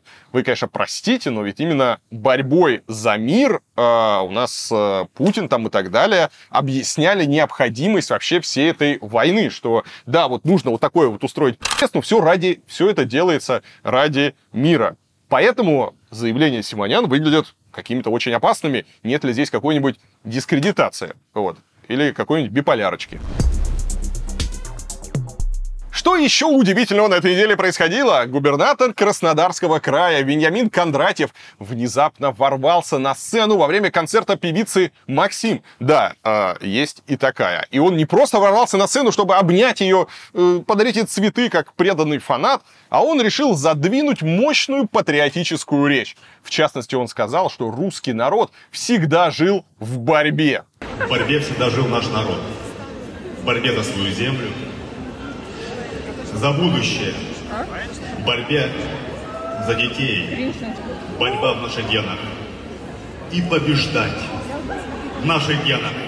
Местные СМИ пишут, что о выступлении Кондратьева никто из зрителей заранее не знал, и перед выходом на сцену его даже не представили. Он просто взял микрофон и начал вещать. Тут, конечно, хочется спросить, почему губернатор считает чем-то хорошим то, что русский народ всегда жил в борьбе и продолжает это делать. Возможно, на 12 веке существования было бы полезно стремиться к тому, чтобы впервые в истории просто начать жить хорошо. Ну, особенно в таком богатом регионе, как Кубань. Но у нас почему-то великой доблестью и вообще считается, вот, что, да, да, что не, не может ничто происходить без э, страдания, не может вот быть без борьбы, что повсюду враги, что э, повсюду происходит вот какой-то пиздец, с которым нужно сражаться, что русский человек должен быть нищим, он должен быть голодным, он не должен иметь доступа к нормальным продуктам, к нормальному образованию, к э, хорошей системе здравоохранения. У него не должно быть удобных, комфортных, безопасных городов, у него не должно быть там какой-то безбарьерной среды. То есть он должен страдать, потому что, видимо, только через страдания проявляется настоящая любовь к родине. Иначе чем еще все это дело можно объяснить? Посмотрите, чем э, у нас пропаганда, да, какая у нас главная национальная идея. Главная национальная идея, что мы всех можем вы, вот, а кого не сможем, и, вот как, как последнюю гранату э, взорвем, и весь мир в труху, как вот вместе с нами. Мы потом попадем в рай, где будет хорошо, а они все просто сдохнут. А мы жертвы агрессии. И мы как мученики попадем в рай а они просто сдохнут. Вы же все это дело помните. Никто не говорит о высоком уровне жизни, никто не говорит о какой-то стабильности, о социальной там защищенности, о том, э, что человек может жить достойно, он может э, жить в нормальных, удобных городах, он может там путешествовать, э, и э, все как бы может быть хорошо, в принципе, ну а для чего, для чего вообще тогда жить? У нас почему-то считается какой-то великой доблестью жить в борьбе, и это еще подается как нечто хорошее, как наша особая какая-то скрепа, а я все жду, когда же эта борьба наконец-таки закончится, когда подумают о людях, и когда люди смогут жить не в борьбе, а в сытости, в достатке и в хороших, удобных городах. Но Россия тем временем разрушается и без всяких активных боевых действий на ее территории. Причем в зоне риска не только гнилые бараки и подъезды многоэтажек, в которые проведен газ. В Уфе сильный ветер сорвал купол с минарета мечети Ар-Рахим. Никто не пострадал, потому что мечеть, по сути, заброшена. Это один из самых известных долгостроев Башкирии. Ар-Рахим заложили еще в 2007 году в честь юбилея вхождения региона в состав России. Но уже несколько лет как стройка заморожена. Работы там не ведутся, ну, может быть и хорошо, потому что на этот раз обошлось без жертв. Пострадавший минарет обещают восстановить в ближайшие недели. У бывшего застройщика сохранились даже чертежи купола. Ну а теперь, друзья, Настоящий пи***ц, говорю без всякого сарказма. В Сочи от нехватки пищи умер месячный младенец российского блогера-сыроеда Максима Лютова и его гражданской жены. Как пишет телеграм-канал «Осторожно, новости», Лютый пытался перевести своего ребенка на праноедение. А, это диета, при которой люди якобы могут обойтись без еды и воды, питаясь одним лишь солнцем. Короче, какая-то эзотерическая хуйта, из-за которой 8 марта сын блогера, похоже, и умер, не прожив и месяца. Как уточняет Следственный комитет, мать родила ребенка 11 февраля прямо в съемной квартире, где она живет с Лютым. В роддом или больницу парочка, конечно же, не обращалась. Врачам сына не показывали. Ну и в довершении всего, видимо, еще и кормили его солнцем. Когда стало ясно, что ребенку при таком обращении пи***ц, Лютый с женой все-таки повезли его в больницу. Причем своим ходом, а не на скорой. Но было уже поздно. Их сын умер до того, как попал к врачам. Друзья, вы, конечно, можете быть 33 раза ебанутыми, но когда у вас появляется зависимый от вас человек, и даже э, не только человек, а любое разумное существо, не надо распространять свою ебанутость на него. Если вы какой-то отмороженный йог, то не надо кормить детей солнцем или воздухом. Если вы какой-то воинствующий веган, опять же, ну, э, не надо заводить там животных, как некоторые тоже делают, и кормить их там травой, какими-то соевыми сосисками. Уезжайте куда-нибудь там в Гималаи, там найдите себе уютную пещерку, ну и медитируйте там тысячу лет, как все эти гуру, на которых э, вы там равняетесь, из которых там берете пример. А то, что касается детей, это же не единичный случай, такое периодически происходит, когда какие вот ебутые родители, которые там, не знаю, там где-то под водой там рожают, э, которые начинают э, своих детей там кормить какими-то там травами, солнцем и прочим всем этим пи***ом, да, то э, здесь надо вообще как внимательно вот за такими родителями следить, и в случае появления у них детей, не знаю, пусть каждый день там органы опеки ходят, э, смотрит там в глазок и, по крайней мере, понимает, что с ребенком э, происходит. Потому что, ну, уже не первый раз какие-то подобные новости, но, к сожалению, их это не останавливает. Вы знаете, друзья, должен открыть вам секретик. Иногда для того, чтобы готовить вам новости, мне приходится смотреть э, российское телевидение, всяких пропагандистов, всякие эти мразотнейшие шоу. Ну а что поделать? Кто должен делать всю грязную работу, чтобы вы могли получать только нормальную, чистую информацию? Так вот, однажды я увидел страшное. 90% эфиров федеральных каналов это страшное, но однажды я увидел совсем какой-то пи***ц э, на России-1 во время очередного бесконечного прямого эфира у Скобеевой какой-то, я так понимаю, депутатишка рассказал, откуда берутся наводнения. Вот, ну, нас-то в школе чему учили? Нас учили, что наводнения это там э, из-за того, что там что-то с природой не то происходит, какие-то дождики пошли или еще что-то, происходит наводнение, может, где-то там затор образовался, э, и потом это надо все исправлять. На самом деле все не так. По телевизору сказали, что наводнение это божья кара. Вот, и божья кара там, где, э, я цитирую, заднеприводный. Ну а где они? Они в Америке. Они в Америке. Значит, какой-то хер в костюмчике пришел и на голубом глазу начал рассказывать на голубом экране. Вот, в общем, начал на голубом экране и на голубом глазу начал рассказывать, что наводнение, страшное наводнение в Америке, это все божья кара, потому что они все там заднеприводные, еще не живут там в коробках, естественно, из-под телевизоров, в палатках миллионы человек. В общем, ну, как обычно, в Америке происходит пи***ц. Давайте посмотрим этот кусочек. Сейчас в той же самой Калифорнии огромное наводнение. Там пожары бушевали, но боженька им за их, так сказать, заднеприводность посылает еще и наводнение теперь. 11 миллионов человек находятся подтоплены. Там можно, скорее, скорее на это вся нищета э, попала, потому что люди живут там в коробках из-под холодильников просто. И знаете, какая новость попалась мне на глаза сразу после этого? Сразу после этого мне попадается новость, что в пензенском селе Ульяновка тоже наводнение. Я не знаю, как это связано, потому что, ну, по идее, теперь этого мужичка в костюме можно как минимум посадить за дискредитацию жителей села Ульяновка. Потому что им-то за что Бог послал наводнение, непонятно. Я не знаю, какие они там приводные, неприводные, но если теория этого мужичка в костюме э, верна, то я бы на месте жителей села Ульяновка на него немножечко бы обиделся и, возможно, даже приехал в Москву, чтобы спросить за такие сравнения. Ладно, что случилось в селе Ульяновка? Там наводнение и разлив рек, и там придумали оригинальный способ, как людей переправлять через реку. Ну как, в ковше трактора, а как как иначе. Вот, э, посмотрите, выглядит просто охуенно. Охуенный деревенский аттракцион. Что интересно, метеорологи говорят, и местные власти, что все это не из-за... Это не божья кара. Они говорят, что причина наводнения в нескольких районах Пензенской области — это весенний паводок. В общем, там затопило дома, людям пришлось даже некоторые дома временно покинуть. Губернатор уже даже ездит по пострадавшим деревням и обещает людям компенсации. А в Ульяновске главной проблемой стал сильный дождь. Кстати, если вы посмотрите на карту, вы не увидите в этом селе крупных рек. И как минимум в одном месте есть мост. Значит, теоретически зону паводка можно было, по идее, обойти или объехать. Ну, тем более, что местные власти уже утверждают, что запустили даже там автобусы. Ну и опять же, это очень показательная история, потому что в то время как пропагандисты радуются, что что Европа замерзает, англичане там с голодухи едят белок, народ в России катают в ковше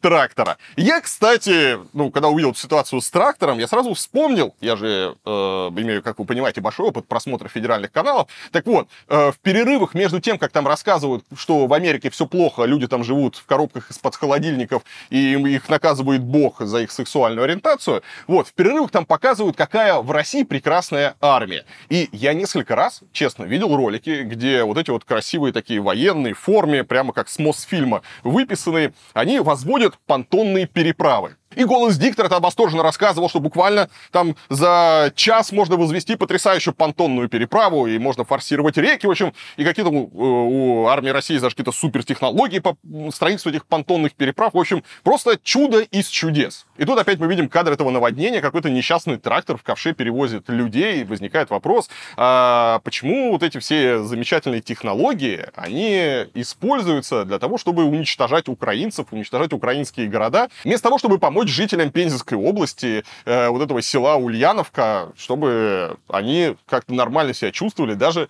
во время наводнения. Но пока, конечно же, не до них. Пока не до них, так что ну, можно и в ковше покататься. Кстати, стоит отметить, что в селе еще остался тракторист, а могли бы его призвать на фронт. Не было бы тракториста, и тогда бы даже на тракторе бы никто несчастных жителей этого села через реку не перевозил. Теперь перенесемся в город Назарово, это Красноярский край. Так вот, там на месте бывшего детского сада установили БМП. Это боевая машина пехоты. Как сообщила мэрия, детский сад снесли несколько лет назад, и после этого его территория была замусорена. Летом активные назаровцы убрали остатки бетона и засыпали котлован, провели несколько субботников. Накануне специалисты компании ТСК произвели очистку территории от снега. Теперь начато обустройство памятной территории. Ну и тут к мэрии Назарова возникает сразу несколько вопросов. Во-первых, какого территория детского сада была замусорена несколько лет? Ну а во-вторых, почему уборкой, даже с засыпкой котлована, там занимались жители города, а не коммунальщики?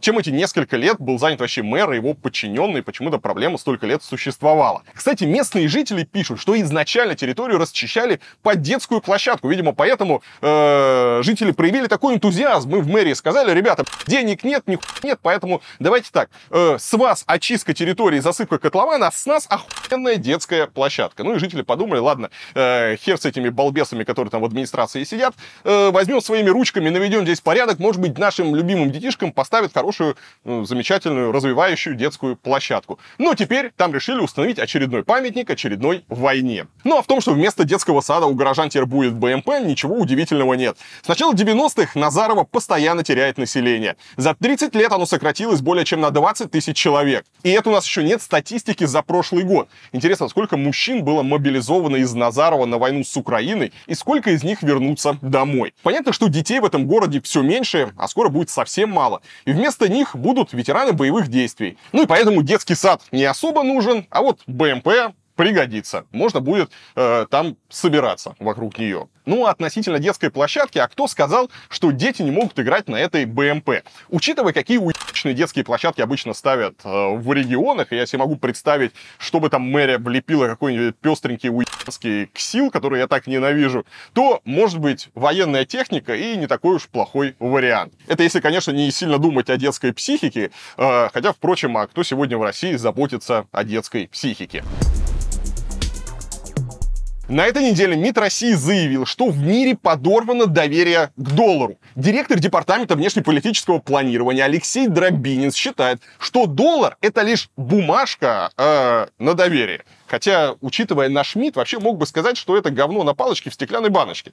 Вот, а только это бумажка на доверие. Вот, в общем, по мнению МИДа, все это говорит, конечно же, о кризисе западной модели глобализации. Давайте скажем прямо, доллар это не более чем бумажка на доверие, а американское правительство никогда не выплатит галопирующий госдолг этой страны переваливший недавно за 31 триллион. Ну, на самом деле, это не одна новость, а целых две. Во-первых, мы узнали, что в российском МИДе есть департамент внешнеполитического планирования. Потому что так сразу и не скажешь. Ну, только если над планированием не подразумевается неуправляемый полет, например, фанеры над Парижем или, как в нашем случае, над Воронежем. Во-вторых, реплика дипломата сразу напоминает об авторской передаче «Однако», в которой Михаил Леонтьев вот уже лет 20 или даже больше предсказывает доллару крах. Вот только тот все никак не упадет. Зато рубль за это время довольно сильно скукожился. Ну, относительно того, что доллар ничем не подкрепленная бумажка, здесь, конечно, можно посмотреть на другие валюты и понять, что практически любая мировая валюта сегодня — это бумажка на доверие. Вопрос, к чему доверие больше, а к чему меньше. Ну, возможно, самая сильная обеспеченная валюта — это игиловский золотой динар. Там все просто, они делали золотые монетки, сколько золото стоит, столько стоит и монетка. Очень удобно, потому что каждая монетка была на 100% обеспечена золотом, а не каким-то доверием. Правда, что-то мне подсказывает, что не самая лучшая инвестиция в игиловские золотые динары, потому что если кто-то у вас их найдет, могут быть проблемы. Много лет они вам после этого уже не пригодятся. Дробинин там еще, кстати, рассуждает, что все меньше стран хотят хранить резервы в долларах. Интересно посмотреть, насколько при этом выросла доля рубля, особенно за последний год. Кстати, на фоне заявления МИДа курс доллара на московской бирже вырос до 77 рублей и достиг значения апреля прошлого года. Вот, а, такие удивительные истории. А вообще то, что касается доллара и всех этих вот разговоров, там доверия, недоверия, нужно понимать, что доллар сегодня единственная и пока еще безальтернативная валюта, которой доверяют э, все. И говорят, что доллар это бумажка на доверие, да, это бумажка, да, на доверие, и доверие к ней есть. Да, понятно, многие страны, может быть, не очень довольны тем, что все завязано на этих долларах. Э, и сейчас мы видим какие-то попытки перейти, я не знаю, там, на расчет в юанях, на расчет э, в дирхамы эти вот э, объединенно арабско-эмиратские, вот, и на какие-то другие валюты различных стран что-то пытаются, но все равно доля пока в мировой торговле, она настолько мала. Все ориентируются на доллар, весь мир ориентируется на доллар, и любой даже русский человек прекрасно знает, что баблишко нужно хранить в долларе. Поэтому я думаю, что в ближайшие годы доллару точно ничто не грозит. Там посмотрим, возможно, сейчас э, э, как-то мир соберется и придумает доллару какую-то альтернативу. Здесь, опять же, нужно учитывать, что если мы предрекаем крах Америки, то нужно серьезно э, задумываться о последствиях, потому что крах американской экономики утянет на дно весь мир. Э, первая экономика мира в случае крушения, да, она потянет и Китай, и Индию, и Японию, и Европу, и у России полетит одной из первых. Можете, кстати, здесь вспомнить кризис 2008 года, который тоже в Америке начался, и который довольно серьезно ударил по России. Поэтому в этом случае я бы не стал радоваться, что у соседа может сдохнуть его коровка. Ну и на этом фоне, думаю, было бы любопытно узнать, как сам МИД ведет себя по отношению к нашему драгоценному рублю, а заодно гражданам России, то есть людям, чьи интересы он вроде как должен представлять и защищать за границей. Итак, на прошлой неделе телеграм-канал ВЧК УГПУ написал, что ни одно консульство России в Германии, а их целых шесть штук, не принимает к оплате рубли или, скажем, российские банковские карты. Вместо этого дипломаты требуют расплачиваться картами, выданными исключительно на территории Германии компаній. То есть, очевидно, в евро. Казалось бы, вот он отличный шанс поддержать российский рубль. Но нашему МИДу вражеская богомерзкая валюта почему-то интереснее. МИД России, конечно, немедленно заявил, что это гнусный фейк, провокация, вброс и вообще навет. Министерство ответило, что по законам России платить в консульствах России за рубежом надо в местной валюте страны пребывания. И вообще мы, мол, с удовольствием принимали бы даже карты МИР, но подлые немцы нам не разрешают. Казалось бы, все выяснили, во всем виновата Германия. Но есть один милый момент. Руки Берлина, оказываются настолько длинные, что дотянулись даже до Узбекистана, где российское консульство не желает принимать ни рубли, ни местные суммы, предпочитая почему-то доллары США. Да-да, те самые бумажки на доверии. Получается, что МИД России не только нагло наврал своим же гражданам, но и нарушил те самые законы России, на которые, ну, если они существуют, ранее ссылался. А если честно, я не вижу абсолютно никакой проблемы, чтобы Министерство иностранных дел для работы с гражданами России просто сделало бы онлайн-сервис, где человек может оплатить услугу в любой там удобной валюте, в том числе в рублях, а желательно, чтобы можно было прямо в рублях и оплачивать, да, потому что, ну, почему меня еще должны волновать какие-то... Я гражданин России, я приехал с рублями в Германию, в Узбекистан, не хочу знать никаких евро, ничего. И э, почему не могу зайти на сайт и своей любимой карты МИР оплатить необходимую мне услугу онлайн, и после этого э, пусть консульство мне оказывает. Хорошо, допустим, в Германии они не могут проводить там процессинг, там их отключили от всех этих банковских сервисов. Почему нельзя сделать оплату онлайн? Кучу сервисов э, спокойно работают онлайн. Примитивные все эти э, платежные сейчас инструменты есть, там 3 копейки стоит настроить, людям будет удобно. Почему ты должен приходить в родное консульство, а там с тебя будут требовать доллары или евро? Абсолютно непонятно. Мне кажется, это унижает достоинство и подрывает суверенитет России и экономику. И еще одна по-настоящему хуевая новость. В городке Нью-Берн в американском штате Северная Каролина еще год назад открыли памятник пожарным, погибшим после теракта 11 сентября. Установили его, собственно, возле музея пожарных. Но вот беда. С одной стороны, это действительно фигура пожарного, сидящего между символических башен-близнецов. А с другой, это больше похоже на внушительных размеров хуй. Тот случай, когда скульптор, а также те, кто принимал памятник, явно не до конца все продумали. Кто-то уже пошутил, что вид сзади напоминает попытку сделать дикпик ванной. В Голливуде прошла 95-я церемония вручения премии «Оскар». Больше всего наград забрала команда научно-фантастического комедийного боевика «Все везде и сразу». В категориях «Лучший фильм», «Лучшая режиссерская работа», «Монтаж» и «Оригинальный сценарий». Его каст получил статуэтки лучшим актером первого и второго плана. При этом приз за лучшую мужскую роль присудили актеру Брэндону Фрейзеру, сыгравшему в фильме «Кит». Вы можете его помнить по фильмам «Мумия», «Джордж из джунглей» или сериалу «Клиника». В нулевые Фрейзер был одним из самых востребованных актеров, но вскоре почти перестал сниматься и ушел из большого кино почти на 10 лет. Только в 2018 году он объяснил, что причиной стали проблемы со здоровьем, развод и пережитое домогательство. Что же произошло? В 2003 году на обеде Голливудской ассоциации иностранной прессы ее президент обнял Фрейзера за талию, сжал ему ягодицу и потрогал промежность. Я почувствовал себя ужасно, будто я был маленьким ребенком. Мне казалось, что у меня в горле комок, я думал, что расплачусь. Актер сразу же рассказал о случившемся жене и своему агенту. Но ассоциация ее президент назвали произошедшее игривым похлопыванием и шуткой. По словам Фрейзера, из-за этого у него началась депрессия. После признания актера его начали поддерживать фанаты, которые буквально недавно травили его за лишний вес. Вскоре о Фрейзере вспомнил и режиссер Даррен Аронофский и пригласил его сняться в фильме «Кит». За главную роль в этой картине Фрейзер и получил Оскар. В общем, такая печальная голливудская история с относительно хорошим концом, которая сама по себе тянет на сюжет фильма. На этом сенсации Оскара не заканчиваются, потому что награду в категории «Лучший документальный фильм» получила лента под названием «Навальный». А, это фильм о жизни политика до и после отравления. На церемонии вручения присутствовали его жена, дочь и сын. Фильм снял канадский режиссер Дэниел Ройер, который в своей оскаровской речи процитировал Навального и напомнил о войне в Украине. Remains in solitary confinement for what he calls Vladimir Putin's unjust war of aggression in Ukraine. I would like to dedicate this award to Navalny, to all political prisoners around the world. My husband is in prison just for t- telling the truth. My husband is in prison just for defending democracy. Alexei, I am dreaming the day when you will be free and our country will be free. Stay strong, my love.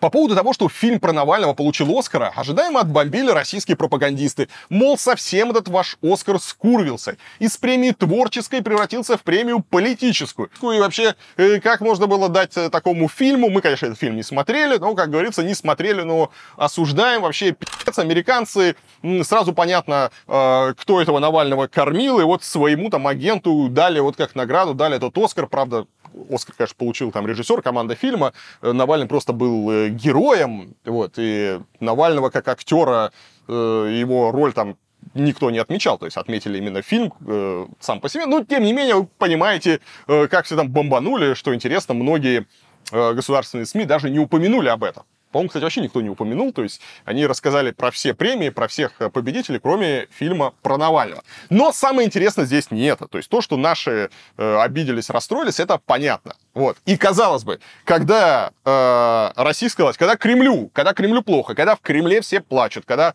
в Кремле у всех бомбит, они страдают и э, рвут волосы на своих э, полысевших головках, то э, в Украине должны, ну, как бы, должен быть праздник. То есть э, соседу хуй, у нас праздник, ну, логично. Но нет, оказывается, этим решением э, в Голливуде еще и испортили настроение украинцам.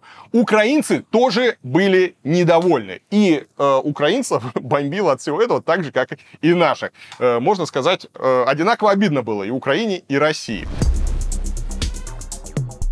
Например, советник офиса Зеленского Михаил Подоляк возмутился тем, что Академия отдала победу фильму про российскую политику хотя всегда позиционировал себя вне политики. Типа, какого хуя? Вы же должны быть вне политики. Какого вы награждаете фильм про Навального? Если Оскар вне политики, как тогда понимать документальный манифест «Навальный», в котором внутренняя российская политика льется через край? Если Оскар вне контекста войны в Украине и массового геноцида украинцев, зачем тогда постоянно говорить про гуманизм и справедливость? У украинцев, кстати, в номинации полнометражных документальных фильмов был свой претендент «Дом из занос». Это кино о детях из приюта на востоке Украины. И, как вы понимаете, украинцы ждали, что э, жюри выберет этот фильм. Это будет такой жест, опять же, как э, поддержку Украины в этой войне, что фильм про детей, ну, просто вот все складывалось. И вот, ну, украинцы ждали, что их фильм победит.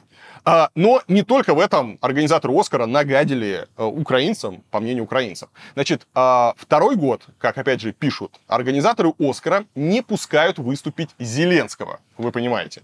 То есть Зеленскому слова не дают, а тут еще фильм о войне э, не отметили, а отдали победу русским. В общем, в итоге украинские патриоты ругали Оскар теми же словами и выражениями, что их русские оппоненты. Кстати, как выяснило издание Variety, в прошлом году продюсер премии Уилл Пекер, ну, разумеется, афроамериканец, очень переживал из-за того, что война в Украине получила столько внимания в Голливуде, потому что ее жертвы, они белые, мол, э, на этой войне убивают белых, и поэтому все бегают с этой этой Украины, с этой войной там, а кучу войн и конфликтов происходит, например, в Африке, там, в других странах, где э, погибают не белые, там, цветные, а на них якобы там всем по вообще какой кошмар. Именно поэтому не пустили. Ну и что можно сказать по поводу всей этой ситуации? Мне кажется, вся эта ситуация лишний раз доказывает, что Оскар как раз старается быть объективным, ну, насколько это возможно. Как видно, такая позиция на войне никому не нужна. Как мы знаем, бегать между окопами во время перестрелки дело весьма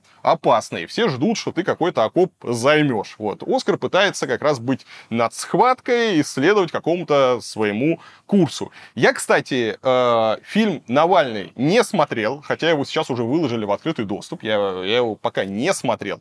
Поэтому не берусь его судить. Э, не знаю, насколько он хороший, насколько он плохой. Если вы смотрели, напишите, пожалуйста, в комментариях. Очень интересно.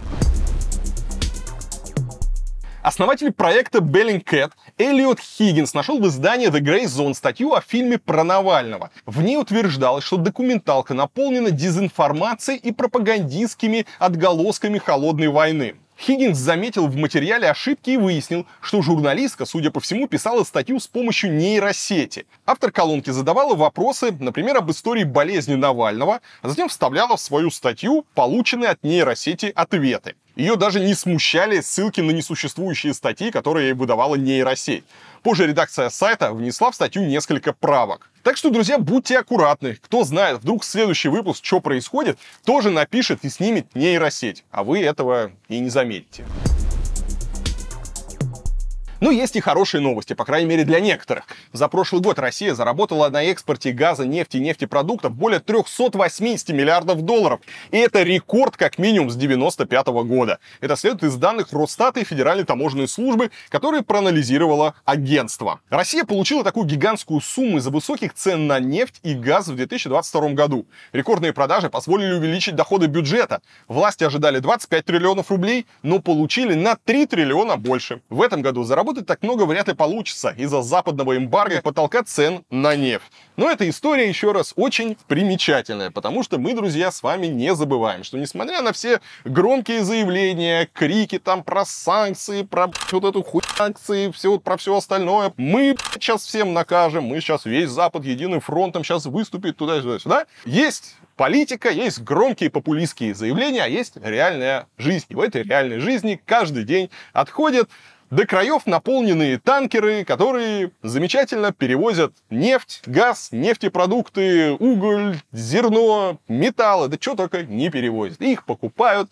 и покупают их совершенно спокойненько и в Америке, и в Европе, и все вот эти вот ребята, которые надувают щеки, спокойно платят. Потому что политика политикой, а баблишка баблишком. И так было всегда. Можно вспомнить про все эти санкции эмбарго против той же самой Венесуэлы, против э, Ирана, неприятно, да, неприятно, да, но очень быстро во всех этих цепочках появляется огромное количество посредников. Говорят, кстати, что индусы очень помогают России э, перепродавать вот эти все санкционные там нефтепродукты. Но в итоге все зарабатывают. Кто-то стал зарабатывать меньше, приходится делиться, но конец света не наступил. Вообще, кстати, интересно, можно ли в современном мире э, действительно эффективно вводить санкции? Или это что-то осталось какое-то из прошлого, это что-то работает там по отношению к каким-то мелким странам типа Северной Кореи, на которые всем просто поебать. Вот. А по отношению к крупным странам, например, таким как Россия, это просто неэффективно, ну или не настолько эффективно, как этого бы хотелось некоторым политикам. Друзья, помните, как в октябре прошлого года российские СМИ писали, что из-за энергокризиса и нехватки топлива жители Берлина вырубили практически все деревья в знаменитом парке Тиргартен. А когда рубить стало нечего, задумались об использовании конского навоза как топлива. Издания ссылались на статью агентства Bloomberg. Правда, есть небольшой нюанс, потому что в ней ничего подобного не говорилось. А вообще деревья жители Берлина вырубали после Второй мировой войны, а не сейчас. Ну, это какие-то мелочи, на которые наши пропагандисты решили не обращать внимания. Все равно доверчивые телезрители и читатели российской пропаганды не будут перепроверять источники. Ну вот в наши дни деревья действительно вырубают. Вот только не в Берлине, а в Москве причем сразу в нескольких районах. В Печатниках, например, уничтожили около 100 гектаров леса в охранной зоне музея-заповедника Коломенское. И все ради того, чтобы установить там системы ПВО. Вот так вот, друзья, война потихонечку приходит в Москву. Привыкайте к новым реалиям. Да, как пишут э, специалисты, раньше э, там ты траву не мог покосить без особого там разрешения. Вот. А теперь приходит Минобороны, блядь, и вырубает все, что угодно под ПВО. Здесь, кстати, есть еще один маленький нюанс. Как вы знаете, а, в Москве, да и вообще в России очень много лакомных кусочков, которые неплохо было бы застроить. Ну, начиная там от берега Байкала и заканчивая какими-нибудь заповедными лесами в том же Подмосковье. Вот. И очень хочется их застроить, построить там какой-нибудь э, жилой комплекс или, наоборот, элитный коттеджный поселок. Ну вот, сука, заповедник. Э, экологи прибегут, экологи не дадут, и вообще вот этот полный пи***ц. Что же делать, что же делать, что же делать? Э, есть решение. Идешь в Минобороны и говоришь, «Э, ребятушки, э, есть, есть тема, есть тема, давайте так, вы напишите, что вам нужно здесь установить системы ПО, мы под это дело вырубаем весь лес, ну а потом, что, леса нет, уже можно и строить. Вот мне интересно, сколько подобных схем будет э, реализовано, ну или нечто подобного будет реализовано в Москве, в Подмосковье и в других регионах, когда э, под эгидой защиты и безопасности будут просто вырубаться леса, э, будет просто близко не будут подпускать скешники экологи, речь ведь идет о безопасности, э, а потом там начнут расти какие-нибудь коттеджики или многоэтажечки. Премьер-министр Армении Никол Пашинян объяснил, почему некоторым гражданам России, в том числе Маргарите Симонян, в прошлом году запретили въезд в республику. По его словам, персонами нон-грата объявляют тех, кто проявляет неуважение к избранной власти. Они обязаны уважать правительство, избранное народом. Если бы эти люди сделали 1% того, что они сделали с Арменией в странах, где они живут, они не смогли бы въехать в свои дома без визы. Симонян в ответ назвала Пашиняна выродком, ЦРУшной подстилкой и предателем армянского народа, который продал все армянские интересы, а еще ненавидит Россию и обманывает Путина. По ее словам, приезжать в Армению она и так не собиралась. При пашиняновской власти я бы в Армению не полетела ни в каком раскладе. Но смущает формулировка, с которой мне закрыли въезд. За неуважение. Какое неуважение, Фэнди? Неуважение еще надо заслужить, а вы, Эфенди, находитесь в зоне омерзения. Тут самое интересное, что Симонян называет Пашиняна турецким словом «эфенди», а, видимо, намекая, что армянский премьер продался Турции. Точно так же его называет и другой известный российско-армянский пропагандист Арам Габрилянов. Его тоже не пустили в Армению как нежелательное лицо. Кстати, изначально слово «эфенди» греческого происхождения, так что суть оскорбления как-то сразу теряется. Помните, друзья, когда год назад началась война, различные смекалистые э, люди, у которых есть нарушения они начали использовать символы войны, вот эти вот Z и V, использовать их как некий оберег. А, ну, например, когда у тебя есть какой-нибудь самостройка, а твой ларек там хотят снести, народ начал увешивать эти ларьки, эти пристройки своими магазинчиками, буквами там Z, своих не бросаем, там туда туда туда ну, в надежде, что уж э, такой вот практически уже святой объект э, власти сносить не будут. Это, конечно, не помогало, поэтому все эти хитрости э, всех этих ушлых мудаков, они не прокатили далее. Ну, история продолжается. Вот эта тема э, с военными оберегами продолжает жить. И еще одно подтверждение было на этой неделе. В конце января, может быть, вы помните, уральская компания «Форос» объявила, что выплатит 5 миллионов рублей российским военным за уничтожение или захват первого иностранного танка на войне в Украине. Тогда многие СМИ об этом написали. Я думаю, пиарщики этой компании были так довольны. Может быть, думали они, нас заметит президент, может быть, нас заметят там э, в Москве, в администрации президента. Вот какие мы молодцы, какие мы самые из патриотов патриоты. Но, может быть, и заметили, но это не помогло, потому что 14 марта в офисах компании сразу в нескольких городах прошли обыски. Адвокат одного из подозреваемых рассказал, что обыски проводились из-за уголовного дела, которое завели по жалобе Роснефти. Якобы Форест продала ей продукцию на 30% дороже себестоимости. В самой компании причину обысков не сообщили и давать оценку действиям силовиков отказались.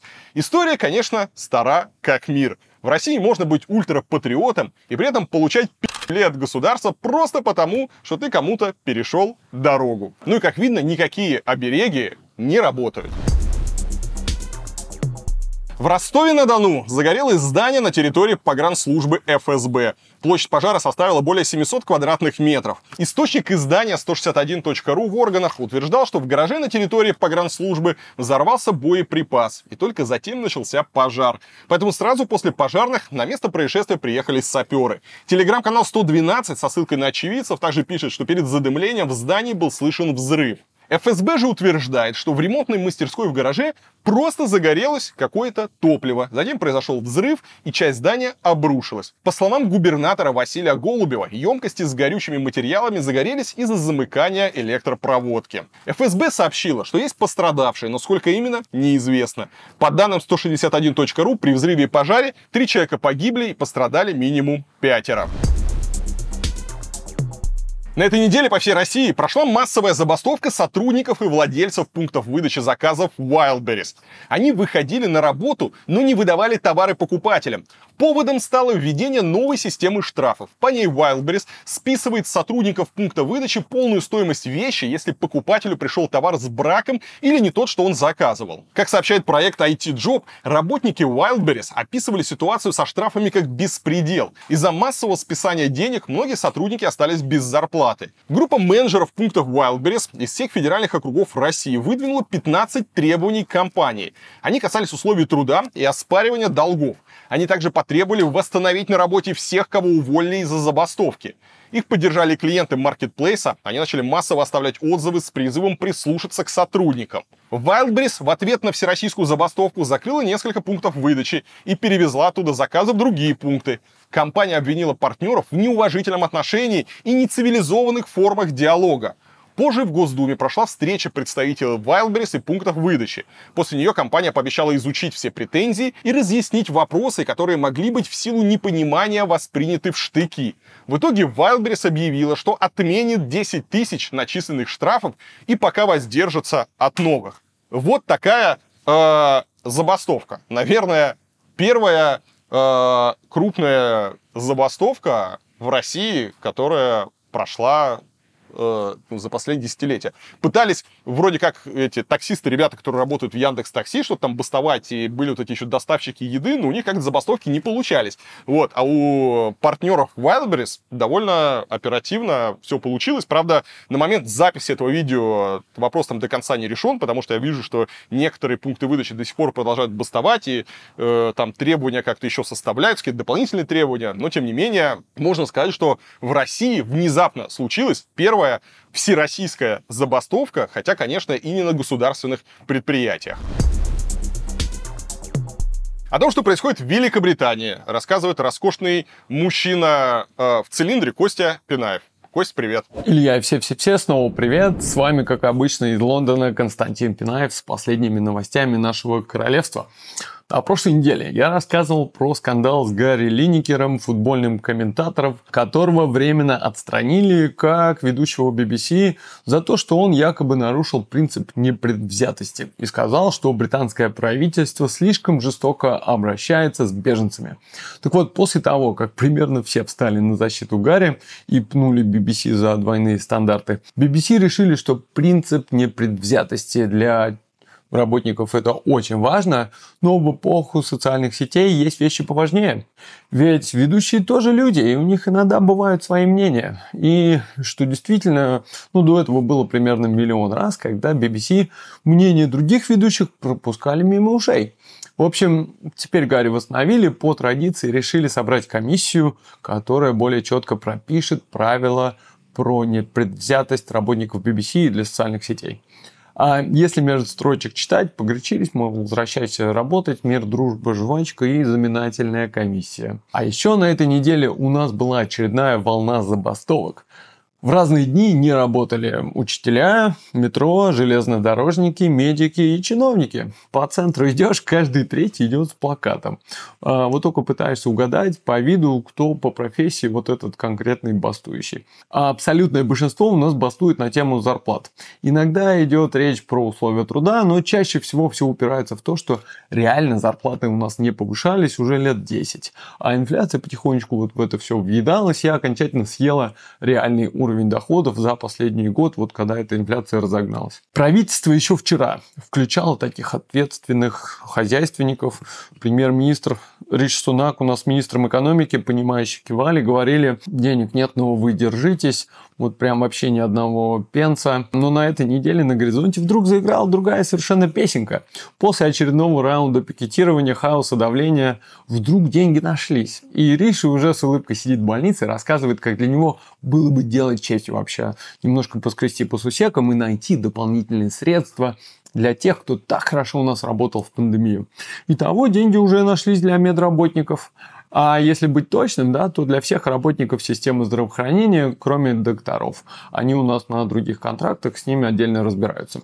Всевозможным работникам скорой помощи, медсестрам, медбратьям, а также всему вспомогательному персоналу, включая всяких клинеров в больницах, да, выдадут бонус в 1655 фунтов, а также повысят зарплату с апреля на 5%.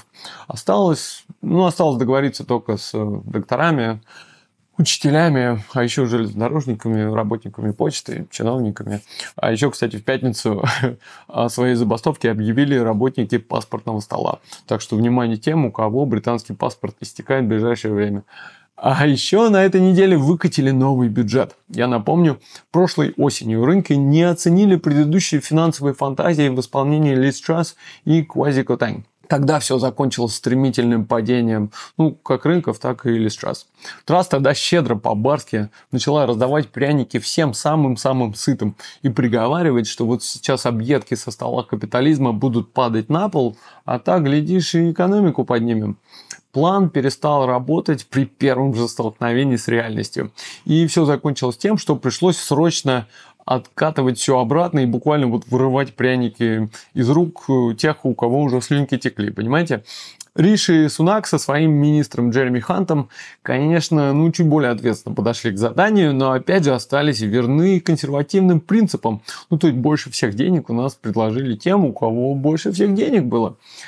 Из хороших новостей инфляцию постепенно все-таки одолеваем. Ну, то есть по прогнозам она должна снизиться с почти 11% до 3% к концу года.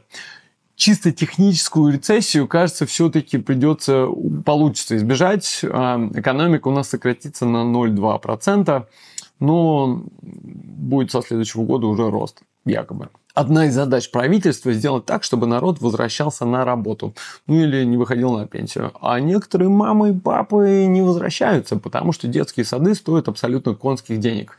Я тут проверил утром садик, в который мы ходили, он сейчас стоит от 1700 до 2300 фунтов в месяц. Это за ребенка.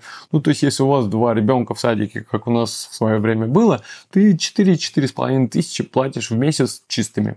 Дороговато. Хан пообещал 30 часов за счет правительства и типа гуляем, но при условии, что родители работают, соответственно. Замечательно, скажете вы, да? Но там один нюанс, как обычно, а, бесплатные 30 часов в садиках начнутся не сейчас, а через 2,5 года. Зато сейчас уже подвезли пряников тем, кто любит откладывать на богатую старость. Ну, то есть тем, кто находит деньги на пенсию. Что, конечно, замечательно, но на самом деле речь идет про тех, у кого на пенсию отложено больше миллиона фунтов. Ну, то есть самым богатым, по сути, позволили не платить налог на наследие, то есть, кто сидел на горе денег, те могут, наконец, честно вот эту гору отложить в обход налоговых органов. Потому что не барское это дело налоги платить. Я чувствую, у нас и Рич будет гораздо более знатным, чем даже я думал. Ну и кому кажется, что консерваторы у нас все еще такие гениальные стратегии и экономисты, я напомню, что в Британии сейчас самый высокий уровень налогообложения времен, со времен вот Второй мировой войны. А еще мы единственная страна в Большой Семерке, где экономика так и не восстановилась до вот предпандемийного уровня. Такие оптимистичные новости. Российские власти, возможно, начали свозить на территорию ДНР заключенных женщин, чтобы компенсировать потери на фронте. Сначала об этом заявили в генштабе ВСУ, а теперь подтвердила глава организации «Русь сидящая» Ольга Романова. По словам Романовой, женщин забрали из колонии на юге России. Она добавила, что речь идет примерно о сотне человек. Точно зону не знаю, но они работали в Кущевке, Краснодарский край. Где-то их два месяца держали на сельском хозяйстве, теплицах и коровниках. Теперь, как утверждает Романова, завербованных военных осужденных отправили в Украину. Очевидно, что пока сотни женщин слишком мало, и навряд ли женщины будут там с оружием в руках как-то воевать. Скорее всего, их привлекают и забирают на какие-то технические работы, там, э, медицинские, там, готовка, э, то есть, э, ну, как, как вся вот эта вот обслуживающая часть, она, ну, она что же нужна? Если, э, если вы помните, у нас раньше же Пригожин собирал зэков по колониям, потом вроде как Минобороны э, напрямую Пригожина подвинули, Минобороны напрямую э, начало вербовать зэков, не знаю, сколько успешно у них идет, потому что Минобороны не так откровенно и дерзко пиарится, как Пригожин, мы стали меньше об этом знать, но, тем не менее, вербовка женщин вполне логична, учитывая, что и сам Пригожин об этом говорил, что он собирается это делать, ну и, судя по всему, если теперь вся эта вербовка перешла в руки Минобороны, то почему бы и не забирать э, тех же самых женщин, которые э, могут там готовить, обстирывать, рыть там окопы, подносить там снаряды и заниматься, может быть, не такой тяжелой и опасной э, работой, то есть не быть прямо тем пушечным мясом, которым были зэки Пригожины, да, но тем не менее работа на фронте для них найдется. Посмотрим, как дальше эта история будет развиваться. Против журналиста Андрея Караулова возбудили еще одно уголовное дело о клевете. Если в прошлом году на него заявил близкий к Путину глава Ростеха Сергей Чемизов, то теперь режиссер Никита Михалков, ну тоже не очень далекий от президента человек, претензии Михалкова к Караулову возникли из-за обвинений в вырубке лесов. Вот так вот. Мы-то думали, что Навальный весь лес спи... А, а тут история немножко обернулась. В общем, обернулась она так, что в прошлом году Караулов рассказал, что Михалков э, вырубает леса. Точнее, он мог вырубить ценные русские леса в Нижегородской области для своей мебельной фабрики. Караулов сказал, что главный лесоруб — это э, лесовор. Это не Навальный, а Михалков. Конечно, Михалков не мог такого э, выдержать и э, подал на Караулова в суд. И снова у Караулова прошли обыски в Москве. Правда, сам он уже давно находится не в России. Сейчас он, по некоторым данным, живет в Дубае.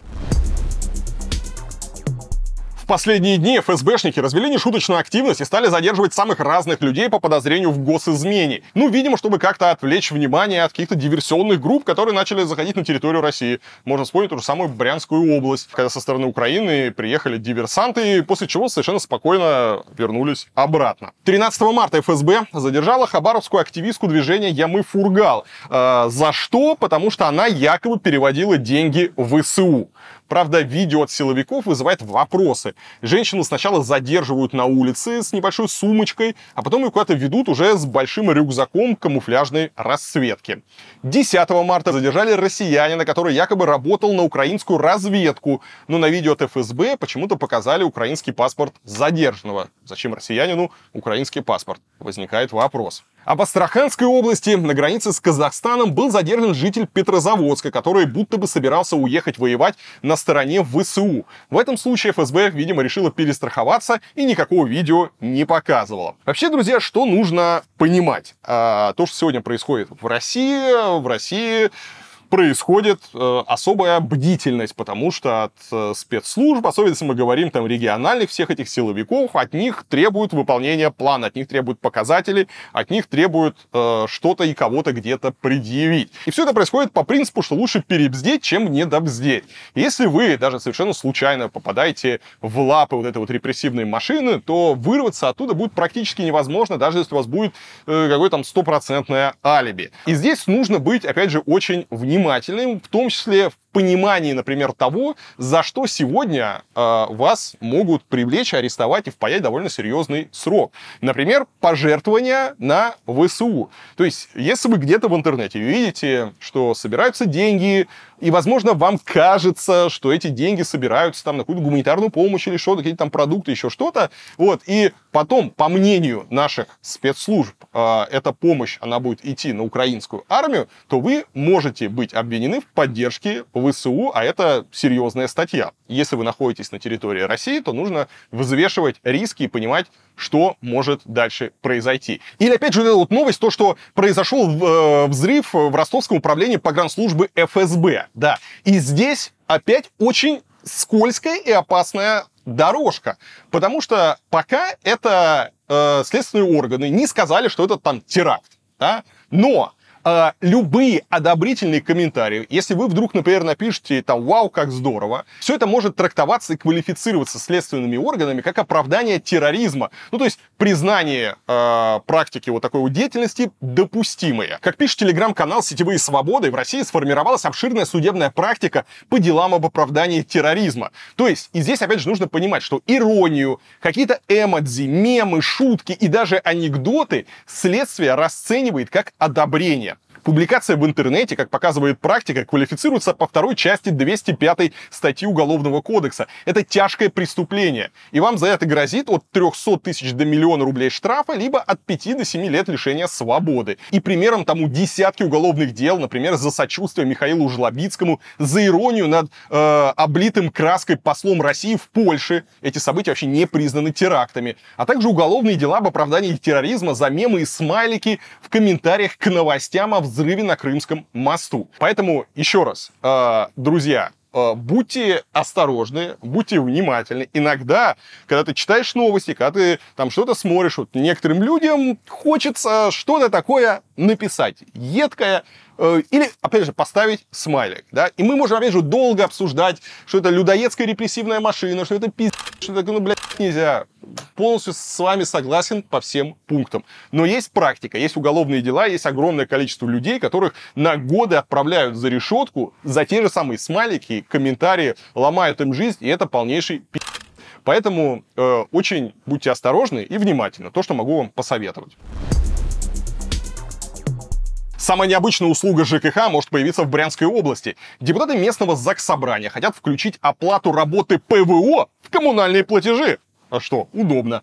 Заседание областной думы, где обсуждается этот вопрос, прошло 9 марта. Официально это называется «Механизм имплементации в коммунальные платежи для населения части расходов на обеспечение работы средств ПВО для защиты области от террористических атак». Позже новость на сайте Думы отредактировали, хотя копия оригинального текста осталась в веб-архиве. А потом страница с отчетом заседания комитета вообще перестала открываться. В Брянской облдуме поспешили заявить, что ее сайт подвергся массированной хакерской атаке. Саму информацию о предложениях депутатов там назвали фейком. Ну, охотно верим. Учителя из города Усолья-Сибирская в Иркутской области рассказали, что из их зарплаты вычитают деньги на поддержку войны в Украине. Охуенная новость, согласитесь. Издание «Люди Байкала» показало бланк заявлений. Судя по нему, сумму для удержания учителя должны назначать самостоятельно. Ну, то есть отдайте сколько не жалко. До этого мы нечто подобное слышали про бизнес. Мол, там бизнес должен поделиться, расчехлиться, расчехлить свой бизнес закрома и э, сколько не жалко отдать. Теперь пришли к учителям после бизнеса. Видимо, бизнес послал на учителя, так как бизнес на, на не могут. Поэтому ну, легко пощипать, а кого еще пощипывать. Директор городского городской бухгалтерии подтвердила раздачу таких бланков. По ее словам, написать такое заявление можно и в произвольной форме. А если работник не хочет, то никто не будет его принуждать. И здесь, конечно, люди, которые возмущаются, хочется их спросить. Интересно, о чем вы думали? Что война это такое шоу по телевизору? Нет, за войну придется платить из собственного кармана. В том числе и учителям, опоре режима, которая на каждых выборах помогает рисовать нужные циферки. Единоразовый добровольный сбор на войну придется заплатить и российскому бизнесу. Деньги соберут со всех предприятий с чистой доналоговой прибылью более 1 миллиарда рублей за два последних года. Под сбор также попадет банковский сектор. Замглавы Минфина Алексей Сазанов рассказал коммерсанту, что размер ставки сбора для бизнеса определят в начале апреля, когда компании сдадут декларации. Но некоторым удастся уйти от добровольного сбора денег на войну. Это нефтегазовый и угольный бизнес. Так что за Миллера и Сечина не переживайте, у них все будет хорошо. Ну, за исключением того, э, что Европа их компания отправила, э, в общем, по не очень хорошему адресу. Единственное, что в этой новости странно, это слово «добровольный». Если взнос добровольный, зачем уточнять, кого он может затронуть, а кого не может? У нас теперь уже этот добровольный э, взнос для бизнеса позиционируется просто открыто как новый налог. Ну и э, вам, дорогие э, сограждане, которые сейчас, возможно, читают эти новости и радуются, сейчас придут раскулачивать буржуев. там. Мы все прекрасно знаем, что если где-то кто-то раскулачивает буржуя, то платить будете просто больше вы. Э, сейчас пощипают банковский сектор, а потом у вас вырастут комиссии там за обслуживание карт, за провод каких-то платежей, закиньте смс-очки. Не переживайте, не переживайте, найдут где пощипать вас. Так что все эти добровольные взносы на войну все равно вернутся э, всегда к тем, кто слова лишнего не скажет. Чтобы пополнить бюджет, российские власти задумались даже о том, что зачем придумать все эти хитрые схемы, когда можно напрямую взять баблишко у населения. По данным Интерфакса, Минфин предложил правительству выпустить патриотические облигации. Они будут распространяться через банки и финансовые платформы. Подробности Минфин пока не раскрывает. Наверное, это будет что-то типа государственной лотереи в СССР. Ну и опять же к слову о том, кто заплатит за войну. И я не удивлюсь, если скоро мы увидим новости, когда зарплаты на каких-нибудь заводах будут выдаваться такими облигациями. Так, э, у нас, друзья, происходит смена э, декораций. У нас тут была статуя, это это, наверное, кто у нас это? Венера, да? И похоже у нас на Венеру Миловскую. Ну, была Венера, а теперь будет дракоша. Жопа дракона. Так, чуть не, не уронил. Тяжелая, сука, голова. Так. Итак, друзья, поприветствуйте новую декорацию. Мой соведущий – жопа дракона. У дракона в жопе есть дырочка. Вот. И если посмотреть ему в ротик, то видно свет конце туннеля. Мне кажется, очень символично, что светом в конце туннеля является жопа. Возможно, если вы сейчас в России видите свет в конце туннеля, то это не совсем, ну, это выход, но через жопу. Красноярский уполномоченный по правам человека Марк Денисов опубликовал доклад, в котором признал, что человеческие потери России за год войны с Украиной превысили потери за 10 лет войны в Афганистане. СВО значительно превосходит афганскую войну по степени интенсивности и, по-видимому, по числу потерь. Только за первый год СВО число вовлеченных в боевые действия жителей края вдвое превысило весь десятилетний период афганской войны. По словам Денисова, в войне в Афганистане участвовали 4,5 тысячи красноярцев. 181 человек из них был убит. Он напомнил о проблеме, с которой столкнулась страна после возвращения военных, так называемом афганском синдроме. Новость интересная, учитывая то, что официально о потерях нам давно не сообщают. Потери подсчитывают журналисты, э, журналисты BBC и медиазоны. Они подсчитывают потери по открытым данным. То есть э, ищут публикуемые некрологи, смотрят соцсети, фотографии, ездят там какие-то волонтеры, ездят на кладбище, смотрят и буквально вот по крупицам собирают информацию о каждом погибшем военнослужащем. И вот, э, если мне сейчас не изменяет память, подтвержденные потери, вот если считать по некрологам, они уже превысили, по-моему, или 16 или 17 тысяч. То есть там прямо, ну, э, совсем, хотел сказать, совсем не стыкуется с данными Минобороны, но данные Минобороны мы уже давно не слышим. Там последние данные Минобороны было всего несколько тысяч, и все, потом все замолчали. Но вот периодически периодически какие-то косвенные истории, они доходят. Возможно, нам решили о потерях теперь рассказывать через региональных чиновников.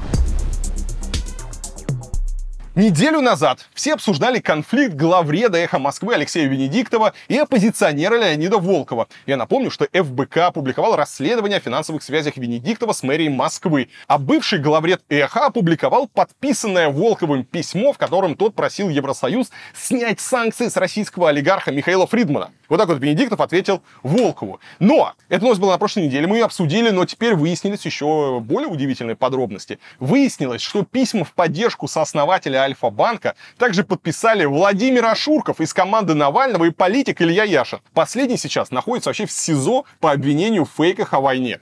А Шурков позже рассказал, что в апреле прошлого года написал заявление об истории своих отношений с Фридманом для английского суда и поставил подпись под ним по просьбе адвокатов миллиардера. Но снимать с Фридмана санкции он не просил. Яшин же поддержал Фридмана незадолго до своего ареста. Уже находясь под арестом, он написал письмо председателю Еврокомиссии Урсуле фон дер Ляйен и главе Европейской дипмиссии Жозепу Барелю. В нем он рассказал, что знаком с господином Фридманом более 10 лет, и их знакомил Борис Немцов. Илья Яшин заявил, что считает персональные санкции важным и эффективным рычагом давления на режим Путина. Но прецедент Фридмана, по его мнению, мог бы показать российскому бизнесу выход из патовой ситуации, а именно не помогать Путину и прилагать прилагать усилия к прекращению военной агрессии. И на эту тему опять все срались всю неделю. Тут еще произошло какое-то удивительное событие. Люба Соболь, тоже одна из э, лиц, одной из лиц э, фонда борьбы с коррупцией, она вообще выпустила ролик, э, какой э, Авен Авен Мут, а Авен с Фридманом, это, ну, сами понимаете. То есть, с одной стороны, Ашурков и Волков требуют э, снять санкции. С другой стороны, Люба Соболь рассказывает, какой партнер Фридмана злодей, как наоборот. Хорошо, что он под санкциями. Волков говорит, что он действовал ни с кем не совет. То есть, тут вдруг выясняется, что, ну, как минимум, он, ну, Ашурков делал то же самое, и, по идее, как бы они должны были, как бы, об этом знать, и уже история про не советовались тоже выглядит странным. Большой вопрос вообще возникает э, относительно того, платил ли что-то Фридман Леониду Волкову или, например, ФБК, может быть, делал какие-то пожертвования, то есть почему вдруг за него начали так заступаться, то есть э, берет ли ФБК условно за отмазывание от санкций какие-то деньги, на этот вопрос, опять же, нет ответа, никто из ФБК пока это не прокомментировал, в общем, история очень мутная. А где мутные истории, там Олег Кашин. Олег, привет, тебе слово. Что ты думаешь по всей этой ситуации? Привет, Илья! В 2004 году я работал в «Коммерсанте», тогда еще не просто оппозиционной газете, а газете, принадлежащей главному тогдашнему врагу Владимира Путина Борису Березовскому. И, споткнувшись о спорную ситуацию, «Коммерсант» написал, что в отделениях Альфа-банка очереди из-за слухов о том, что будут какие-то проблемы со с вкладами. Э, «Коммерсант» проиграл, наверное, самую большую по тем временам сумму в суде – 1 миллион долларов Альфа-банку. В номере, который вышел после проигрыша в суде, после выплаты компенсации, когда суд обязал газету опубликовать опровержение, все полосы были белые, только было опубликовано, собственно, решение суда, вверх ногами, издевательски. Ну и на первой полосе была фотография Михаила Фридмана с Владимиром Путиным, символизировавшая, что Фридман не сам мочит независимую газету, а по просьбе своего кремлевского друга. С тех пор прошло много лет. Михаил Фридман посвятил колоссальные усилия тому, чтобы доказать, что он не около кремлевский олигарх, а честный и частный бизнесмен. И во многом так и есть. Конечно же, в сравнении с другими российскими нынешними миллиардерами, Михаил Фридман, как тот из немногих, у кого была до путинская история богатства, может настаивать на том, что он не обязан своим положением Владимиру Путину. Но в условиях, когда санкции обращены на всех, эти аргументы ни на кого не действуют. И то, что именно Михаил Фридман стал героем самого, наверное, большого скандала на санкционную тему, это, в общем, наверное, закономерно. Спорная фигура всегда вызывает споры. Выступая на этой неделе перед Российским союзом промышленников и предпринимателей, Владимир Путин сказал, что знает, кто конкретно из, России, из россиян, из уехавших из России людей, дает советы дословно нашим недоброжелателям, как побольнее уязвить Россию. Неизвестно, имел ли Путин в виду Михаила Фридмана, но в зале его слушал другой акционер Альфа-групп Герман Хан, который также фигурировал в этих тайных письмах российских оппозиционеров, адресованных западным структурам о снятии санкций против акционеров Альфа. Кажется, это и есть тот самый раскол элит, которого ждали многие политологи и мечтали о нем, те, по крайней мере, кто желает какой-то смены власти в России. Но, как оказалось, вся эта история была не более чем прологом к действительно, ну, потенциально большой драме. Хотя мы уже много раз слышали, что решение, ордер Международного уголовного суда в Гааге на арест Владимира Путина ничего не значит, но потом, когда газета «Нью-Йорк Таймс» уточнила, что санкции против России могут быть сняты только после выполнения этого ордера, ты уже легко представляешь себе, сидит в зале Герман Хан, и хотя он демонстрирует лояльность Владимиру Путину, сам думает, пока мы не сдали Путина, ничего хорошего в нашей жизни не будет. В самом начале войны я придумал выражение «гуманитарный коридор» для российской элиты, той ее части, которая не готова делить с российской властью ответственность за происходящее ныне на Украине. Может быть, это и есть вот та самая радикальная форма гуманитарного коридора, которой действительно не хватало, но которая, будучи проартикулированной, продекларированной, вызывает на самом деле довольно жуткие чувства. Мы относились к Владимиру Путину, я относился к Владимиру Путину, ну, сложно на протяжении этих лет, скажем так, и видеть в нем второго Муаммара Каддафи, откровенно говоря, до сих пор не готов. Путин сложнее даже сейчас, даже после этого страшного, кошмарного года войны. Но, по крайней мере, жизнь, реальность повышают ставки, и когда будет сорван джекпот и кем он будет сорван, мы не знаем. Но конкретно тем российским представителям элиты, которые в течение этого года или выжидали, или пытались как-то тихонечко отползти, все равно хочется пожелать удачи. Потому что действительно, становясь богатым человеком, условно говоря, в 98-99 году, никто из них, конечно, не думал, что спустя 20 лет все придет к той ситуации, когда говорить о принадлежности к российской элите можно будет только с точки зрения Международного уголовного суда. Времена меняются, ставки повышаются, и мы ждем развязки. Слесарь из Подмосковья Кирилла Бутылина, а он работал на Луховицком авиазаводе, приговорили к 13 годам лишения свободы за поджог военкомата. Его обвинили в терроризме. Три года он проведет в тюрьме, а еще 10 в колонии строгого режима. По версии обвинения, в феврале прошлого года Бутылин нарисовал на входе в военкомат Луховиц из Арайска украинский флаг, облил здание керосином и бросил в разбитое им окно бутылку с зажигательной смесью. До поджога военкомата Кирилл участвовал в антивоенной акции на Пушкинской площади в Москве и хотел выразить протест против войны с Украиной. После этого мужчина уехал в Беларусь и пытался пересечь границу с Литвой, но там его задержали. Ну, что можно э, здесь сказать? Государство боится любых диверсий. Отсюда и такие безумные сроки, чтобы другим неповадно было. Да, сегодня в России э, даже за неудавшиеся поджоги дают больше, чем за убийство. Э, я не хочу комментировать э, всю эту ситуацию. Тут можно много что рассуждать и обсуждать, но, э, опять же, это новость для понимания тех процессов, которые сегодня происходят. В небе над Черным морем столкнулись российский истребитель Су-27 и американский беспилотник МК-9 Reaper, а после чего дрон затонул. Факт инцидента признал как Пентагон, так и Минобороны России. Российские военные утверждают, что американский беспилотник в результате резкого маневрирования перешел в неуправляемый полет, ну и упал в море. Американцы же заявили, что причиной крушения стал небезопасный маневр со стороны российского самолета, который задел винт дрона, что и потопило аппарат. Командование сил США в Европе заявило, что такие агрессивные действия российского экипажа опасны и могут привести к неопределенной эскалации. В американский газдеп по этому поводу вызвали посла России Анатолия Антонова.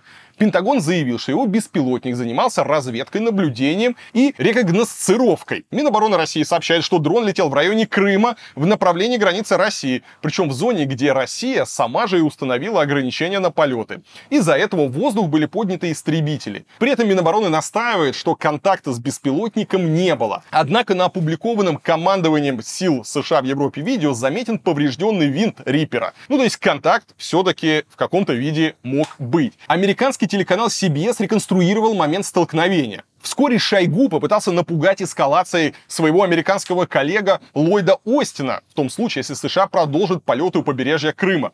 Вашингтон же все эти дни уныло нудит об агрессивном и непрофессиональном поведении российских летчиков. Песков прокомментировал реплику американцев о том, что пилоты-истребители в ситуации с беспилотником действовали не экологично. Не надо было летать там, тогда все было бы экологично. А Лавров сказал, что США просто игнорируют бесполетную зону у крымских берегов. США ответила, что не собирается уведомлять русских, когда их авиация летает над Черным морем. В общем, Запад уже второй раз никак не ответил на очевидный такой пинок от России и делает вид, что ничего не происходит. Кстати, Пентагон опубликовал свое видео инцидента с беспилотником э, вот этот э, MQ-9 Reaper. Вообще, кстати, что интересно, оказывается, там у него стоят какие-то камеры, как-то видео передаются, но опять же, если это э, не 3D-моделирование, а реально видео с беспилотника, и на нем видно, как истребитель Су-27 заходит на какой-то вираж, видимо, как и предполагалось, э, сбрасывает топливо, я, кстати, не знал, что такая возможность есть, да, такое что-то сбрасывает, это повреждает беспилотник, и, или, может быть, как-то чем-то там задевает, или, может быть, ну, не очень понятно, что там произошло, пусть, пусть эксперты разбираются.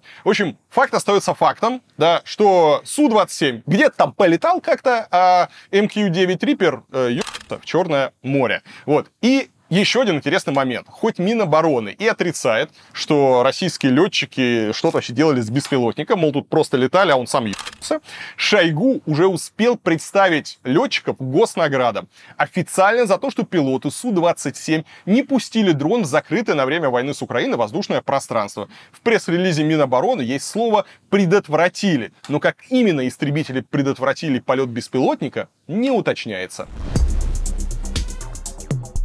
Если раньше людям подбрасывали наркотики, то теперь, похоже, начали подбрасывать посты в соцсетях. В четверг в Екатеринбурге силовики пришли за политиком Евгением Ройзманом. На бывшего мэра Екатеринбурга, которому запрещено, между прочим, пользоваться соцсетями из-за уголовки о дискредитации армии, написали донос. В нем говорится, что Ройзман якобы разместил во ВКонтакте экстремистскую символику, а именно сделал репост записи про Навального. При этом и сам Ройзман, и его адвокаты уверяют, что никакой страницы ВКонтакте у него нет и никогда не было. В итоге судья приговорил Ройзмана к двум неделям ареста за, вероятно, несуществующий репост. Местные журналисты утверждают, что этот донос и арест тревожный звоночек, потому что за Ройзманом приехали следователи из Москвы. И это дает повод предположить, что политика увезут в столичное СИЗО и предъявит обвинения по более серьезной статье. Политолог Аббас Галямов считает, что российские власти опасаются массовых протестов в связи с новой волной мобилизации. Кремль якобы хочет нейтрализовать всех людей, которые могли бы возглавить этот протест. Даже Ройзман, которого и так уже несколько месяцев было не слышно, не видно, видимо, какую-то представляет опасность. У меня нет аккаунта ВКонтакте. Я туда ни одного разу в жизни не заходил вообще. Просто никогда не заходил. И я не имею к этому отношения. Есть еще одна версия происходящего, что Ройзмана тем самым пытаются сломать, да, то есть э, человек э, берет и соблюдает все, что ему предписано, то есть принимает все наказания от системы. Ему запретили как там общаться в соцсетях, он не общается, он сидит там тише воды, ниже травы, ничего не пишет, никак не отсвечивается, ну и действительно ну, видно, что он не нарушает никакие запреты, да, тем более репостить видео Навального, то есть явно, ну, то есть явно он этого не делал. Возможно, Ройзману решили тем самым намекнуть, что, чувак, все, сидеть хватит, времена меняются, поэтому есть у тебя два выбора. Либо э, в СИЗО и в тюрьму э, с каким-то безумным сроком, как, например, у Яшина, либо ты все понимаешь, э, и мы тебе разрешаем выехать из страны, э, переезжай куда-нибудь, не знаю, там в Грузию, в Литву, куда угодно, и там сиди, говори, что хочешь, а мы тебе закроем обратно въезд какой какой-нибудь там безумной уголовкой и избавимся от тебя. Ты нам здесь, в Екатеринбурге, не нужен. Ройзман до этого а, неоднократно заявлял, что из России он не уедет, и что в случае чего он будет готов сесть в тюрьму, э, но Россию он не оставит. Посмотрим, как дальше будут развиваться события. Опять же, моего совета никто не спрашивал, но на месте Ройзмана э, я бы, если такой выбор бы и стоял, мне кажется, в нынешней ситуации важно сохранить себя, сохранить возможность как-то коммуницировать, помогать людям, что-то им объяснять, и делать это гораздо эффективнее на свободе, чем в тюрьме. Вот это вот геройство, например, то, что делает Яшин, э, оно, конечно, похвально с точки зрения, там, вау, какой он смелый э, политик, принципиальный, и он там, может быть, заработает какие-то политические очки, но, как видно, толку ни от Навального, ни от Яшина, ни от других за решеткой нет абсолютно никакого. Мы получаем оттуда какие-то вот эти вот посты в Инстаграм, веселые, совершенно оторванные там от реальности, какие-то эти тюремные истории, которые уже приелись, их уже особо и никто и не читает, никак на это не реагирует. Люди просто э, теряют здоровье, теряют время, теряют понимание и связь с Россией, да, они думают, что если они остаются в России, в русской тюрьме, то у них остается с Россией какая-то связь, конечно, ничего она там не остается, но это их выбор, любой свободный выбор свободного человека мы уважаем, но посмотрим, что выберет Ройзман. Если, конечно, такой выбор ему предоставят. В Госдуме хотят запретить штрафовать россиян за лайки в соцсетях. Эта идея внезапно захватила партию «Новые люди». Такая вот смелая оппозиционная партия. Помните, да, «Новые люди» нам рассказывают, что мы такие независимые, мы не как все, мы, мы просто, мы настоящая будем оппозиция, дерзкая. Вот, и все думали, сейчас там «Новые люди», не знаю, против войны выступят. Они сейчас э, против этих людоедских репрессивных законов будут выступать. Не, они решили э, защитить лайки лайки, которые ставят россияне. Депутаты считают неприемлемым штрафовать людей за эмоциями. Невероятно, но факт. Людей в России привлекают по статьям только за одно нажатие мышкой. Хочется спросить у новых людей, да, а, а что случилось, где вы были раньше, когда принимались все остальные законы, где были эти громкие заявления? Кстати, в Одноклассниках лайкать посты опаснее всего. Если поставить класс какому-нибудь посту, он отражается на твоей странице как репост. Из-за этого на многих людей были написаны доносы и возбуждены дела. Ну и давайте не забывать про ВКонтакт, а, который по первому щелчку совершенно без проблем э, сотрудничает с правоохранительными органами и никак не защищает своих пользователей. Казалось бы, еще в 2018 году сам Путин говорил, что наказывать за репосты надо без перегибов. Все должно укладываться в здравый смысл и не доходить до маразма, цитировал своего начальника Песков. Но, судя по всему, маразм все-таки продолжает и будет продолжать процветать. А Беларусь теперь для нас главный ориентир. Смотрите, что происходит в Беларуси и примеряйте это на себя. Через несколько лет будет у нас. В прошлое воскресенье полицейские в штате Агая получили необычный вызов. Мужчина позвонил на 911 и попросил помощи, потому что его домашняя зебра вдруг сошла с ума и откусила ему руку. Полицейские приехали на место происшествия и обнаружили окровавленного пожилого человека, который лежал на поле с почти оторванной рукой. Пока ехала скорая, офицеры припарковали служебную машину так, чтобы защитить ею пострадавшего от зебры. Животное все еще находилось в дурном расположении духа. Лошадь пыталась атаковать автомобиль и кидалась на полицейских. Копы отгоняли ее с помощью сирены и матюгальника. Когда они попытались отвезти раненого мужчину в машину, зебра снова начала кидаться на людей. Один из офицеров был вынужден застрелить ее из дробовика. Хозяину зебры пришили руку обратно, врачи прогнозируют полное восстановление. Причина такого поведения животного до сих пор остается загадкой. Возможно, агрессия была связана с брачным периодом. Самец обезумел в желании защитить самок, с которыми вместе пасся на поле. Вы спросите, откуда столько зебр в этой истории? Оказывается, в штате Агая их можно держать в хозяйствах в качестве домашних животных, так как правительство не считает их опасными для людей. Хотя известно, что зебры гораздо агрессивнее обычных лошадей. Что, собственно, и доказывает эта удивительная история со счастливым концом. Но не для зебры конец счастливый, а для руки этого мужика. Российские власти тем временем очень переживают, что из-за войны и санкций страну покинуло много айтишников. По самым скромным подсчетам, уехало около сотни тысяч специалистов. Решать эту проблему пытались разными способами. Политики выступали с обещаниями давать вернувшимся льготы за ипотеку, пугали их лишением гражданства, предлагали даже бесплатные печеньки. Ну, в общем, всячески призывали перейти обратно на темную сторону, в Россию, в Россию, на холодную сторону. От отчаяния чиновники даже врали, что на самом деле почти все бежавшие IT-специалисты уже вернулись домой. Теперь, видимо, наступила стадия принятия. МВД отпустила российских айтишников и объявила о том, что их иностранные коллеги скоро могут трудоустроиться и всей семьей получить ВНЖ в России по упрощенной схеме. На это у иностранцев якобы должно уйти не более трех месяцев. Для заявки на ВНЖ айтишникам понадобится минимум оффер от аккредитованной в России IT-компании и диплом об образовании в сфере компьютерных технологий. А если есть семья, то еще и документы, подтверждающие степень родства. Интересно только, кто из иностранцев клюнет на такую перспективу. Особенно если учесть, что зарплатная вилка в российском IT-секторе в среднем ниже, чем на Западе. Ну, возможно, в Россию поедут специалисты из Ирана и КНДР. Э, насчет КНДР не шутка. Говорят, там э, неплохие хакеры э, воспитываются под крылышком у Ким Чен Ына. В общем, посмотрим. Будете в следующий раз проходить мимо офиса Яндекса или Mail.ru, загляните, посмотрите, кто там сидит у них. На этой неделе пользователи Порнхаба обнаружили на любимом сайте рекламу ЧВК Вагнера. Первым на это обратил внимание автор телеграм-канала «Тот парень с порнозависимостью». В рекламе на фоне изображения женщины, которая облизывает леденец на палочке, звучит голос, который рассказывает об охуенности организации и призывает «Не дрочи, а иди работать в ЧВК». Моя охуенная частная армия в мире. Мы ведем набор бойцов из всех регионов России. Не дрочи, а иди на работу в ЧВК Вагнер. Этот ролик показывался пользователям из регионов России. Москвичам видео в качестве рекламы не выпадало. Когда эти новости дошли до руководства видеохостинга, они тут же удалили ролик компании Пригожина.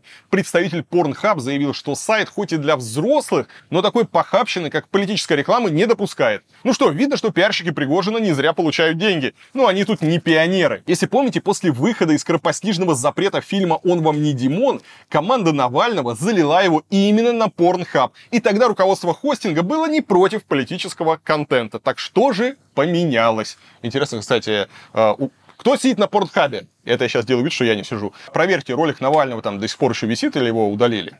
Я сейчас сам проверю. Так, захожу. Значит, приходится заходить на Pornhub, сразу предупреждаю, только э, потому, что для работы надо. По работе захожу на Pornhub. Сейчас проверим, есть там ролик Навального. Так, избранное, популярные сайты, а вот Pornhub высветился, окей. Так, Навальный. Господи. Блин, мне аж стыдно стало. По запросу Навального ничего нет. Господи, по запросу Боже мой, кошмар. Значит, смотрите, докладу Значит, по запросу Навального есть одно видео, но там явно не про то. По запросу Медведев нет ни одного видео. То есть, видимо, фильм Навального они тоже удалили. Разработчики игры Stalker 2 «Сердце Чернобыля» сообщили о взломе репозитория российскими хакерами. Ответственность за взлом взяло на себя сообщество ВКонтакте «Вестник того самого сталкера». Известно, что хакеры взломали аккаунт одного из сотрудников корпоративного приложения для работы с картинками. В паблике хакеров появился пост с требованием компании GSC Game World, э, и ей предлагалось адаптировать игру для России, то есть переосмыслить свое отношение к игрокам из Беларуси и России, и разбанить аккаунт автора поста, который скрывается под ником Daniel Nexus. Эпичное противостояние началось после начала войны, когда украинская компания прекратила продажу игр в России. Новый «Сталкер» даже не будет озвучен на русском языке. Такие санкции вызвали огромное недовольство у российских фанатов. Разработчиков тогда обвинили в лицемерии из-за того, что сотрудники ведут всю внутреннюю переписку именно на русском языке. Интересно, а что случилось и почему они перестали э, публично этот язык использовать. В общем, в итоге хакеры поставили Game World ультиматум. Либо компания выполняет их требования, либо они сольют в сеть все украденные материалы. В ответ представители компании-разработчика фактически послали этих хакеров на... Мы украинская компания, и как большинство украинцев мы переживали много гораздо более ужасающих вещей. Разрушенные дома, разрушенные жизни и смерти наших близких. Попытки использовать шантаж и запугивание абсолютно бесполезны. После реакции компании хакерам оставалось лишь выполнить свое обещание. Они дропнули в паблик два архива украденных материалов на 16 гигабайт. Среди слитого немало важных спойлеров для фанатов. В архивах можно найти подробную карту игрового мира с множеством пометок, концепты и другие дизайн-документы. Также в сеть утек сюжет игры и ответы на главные загадки.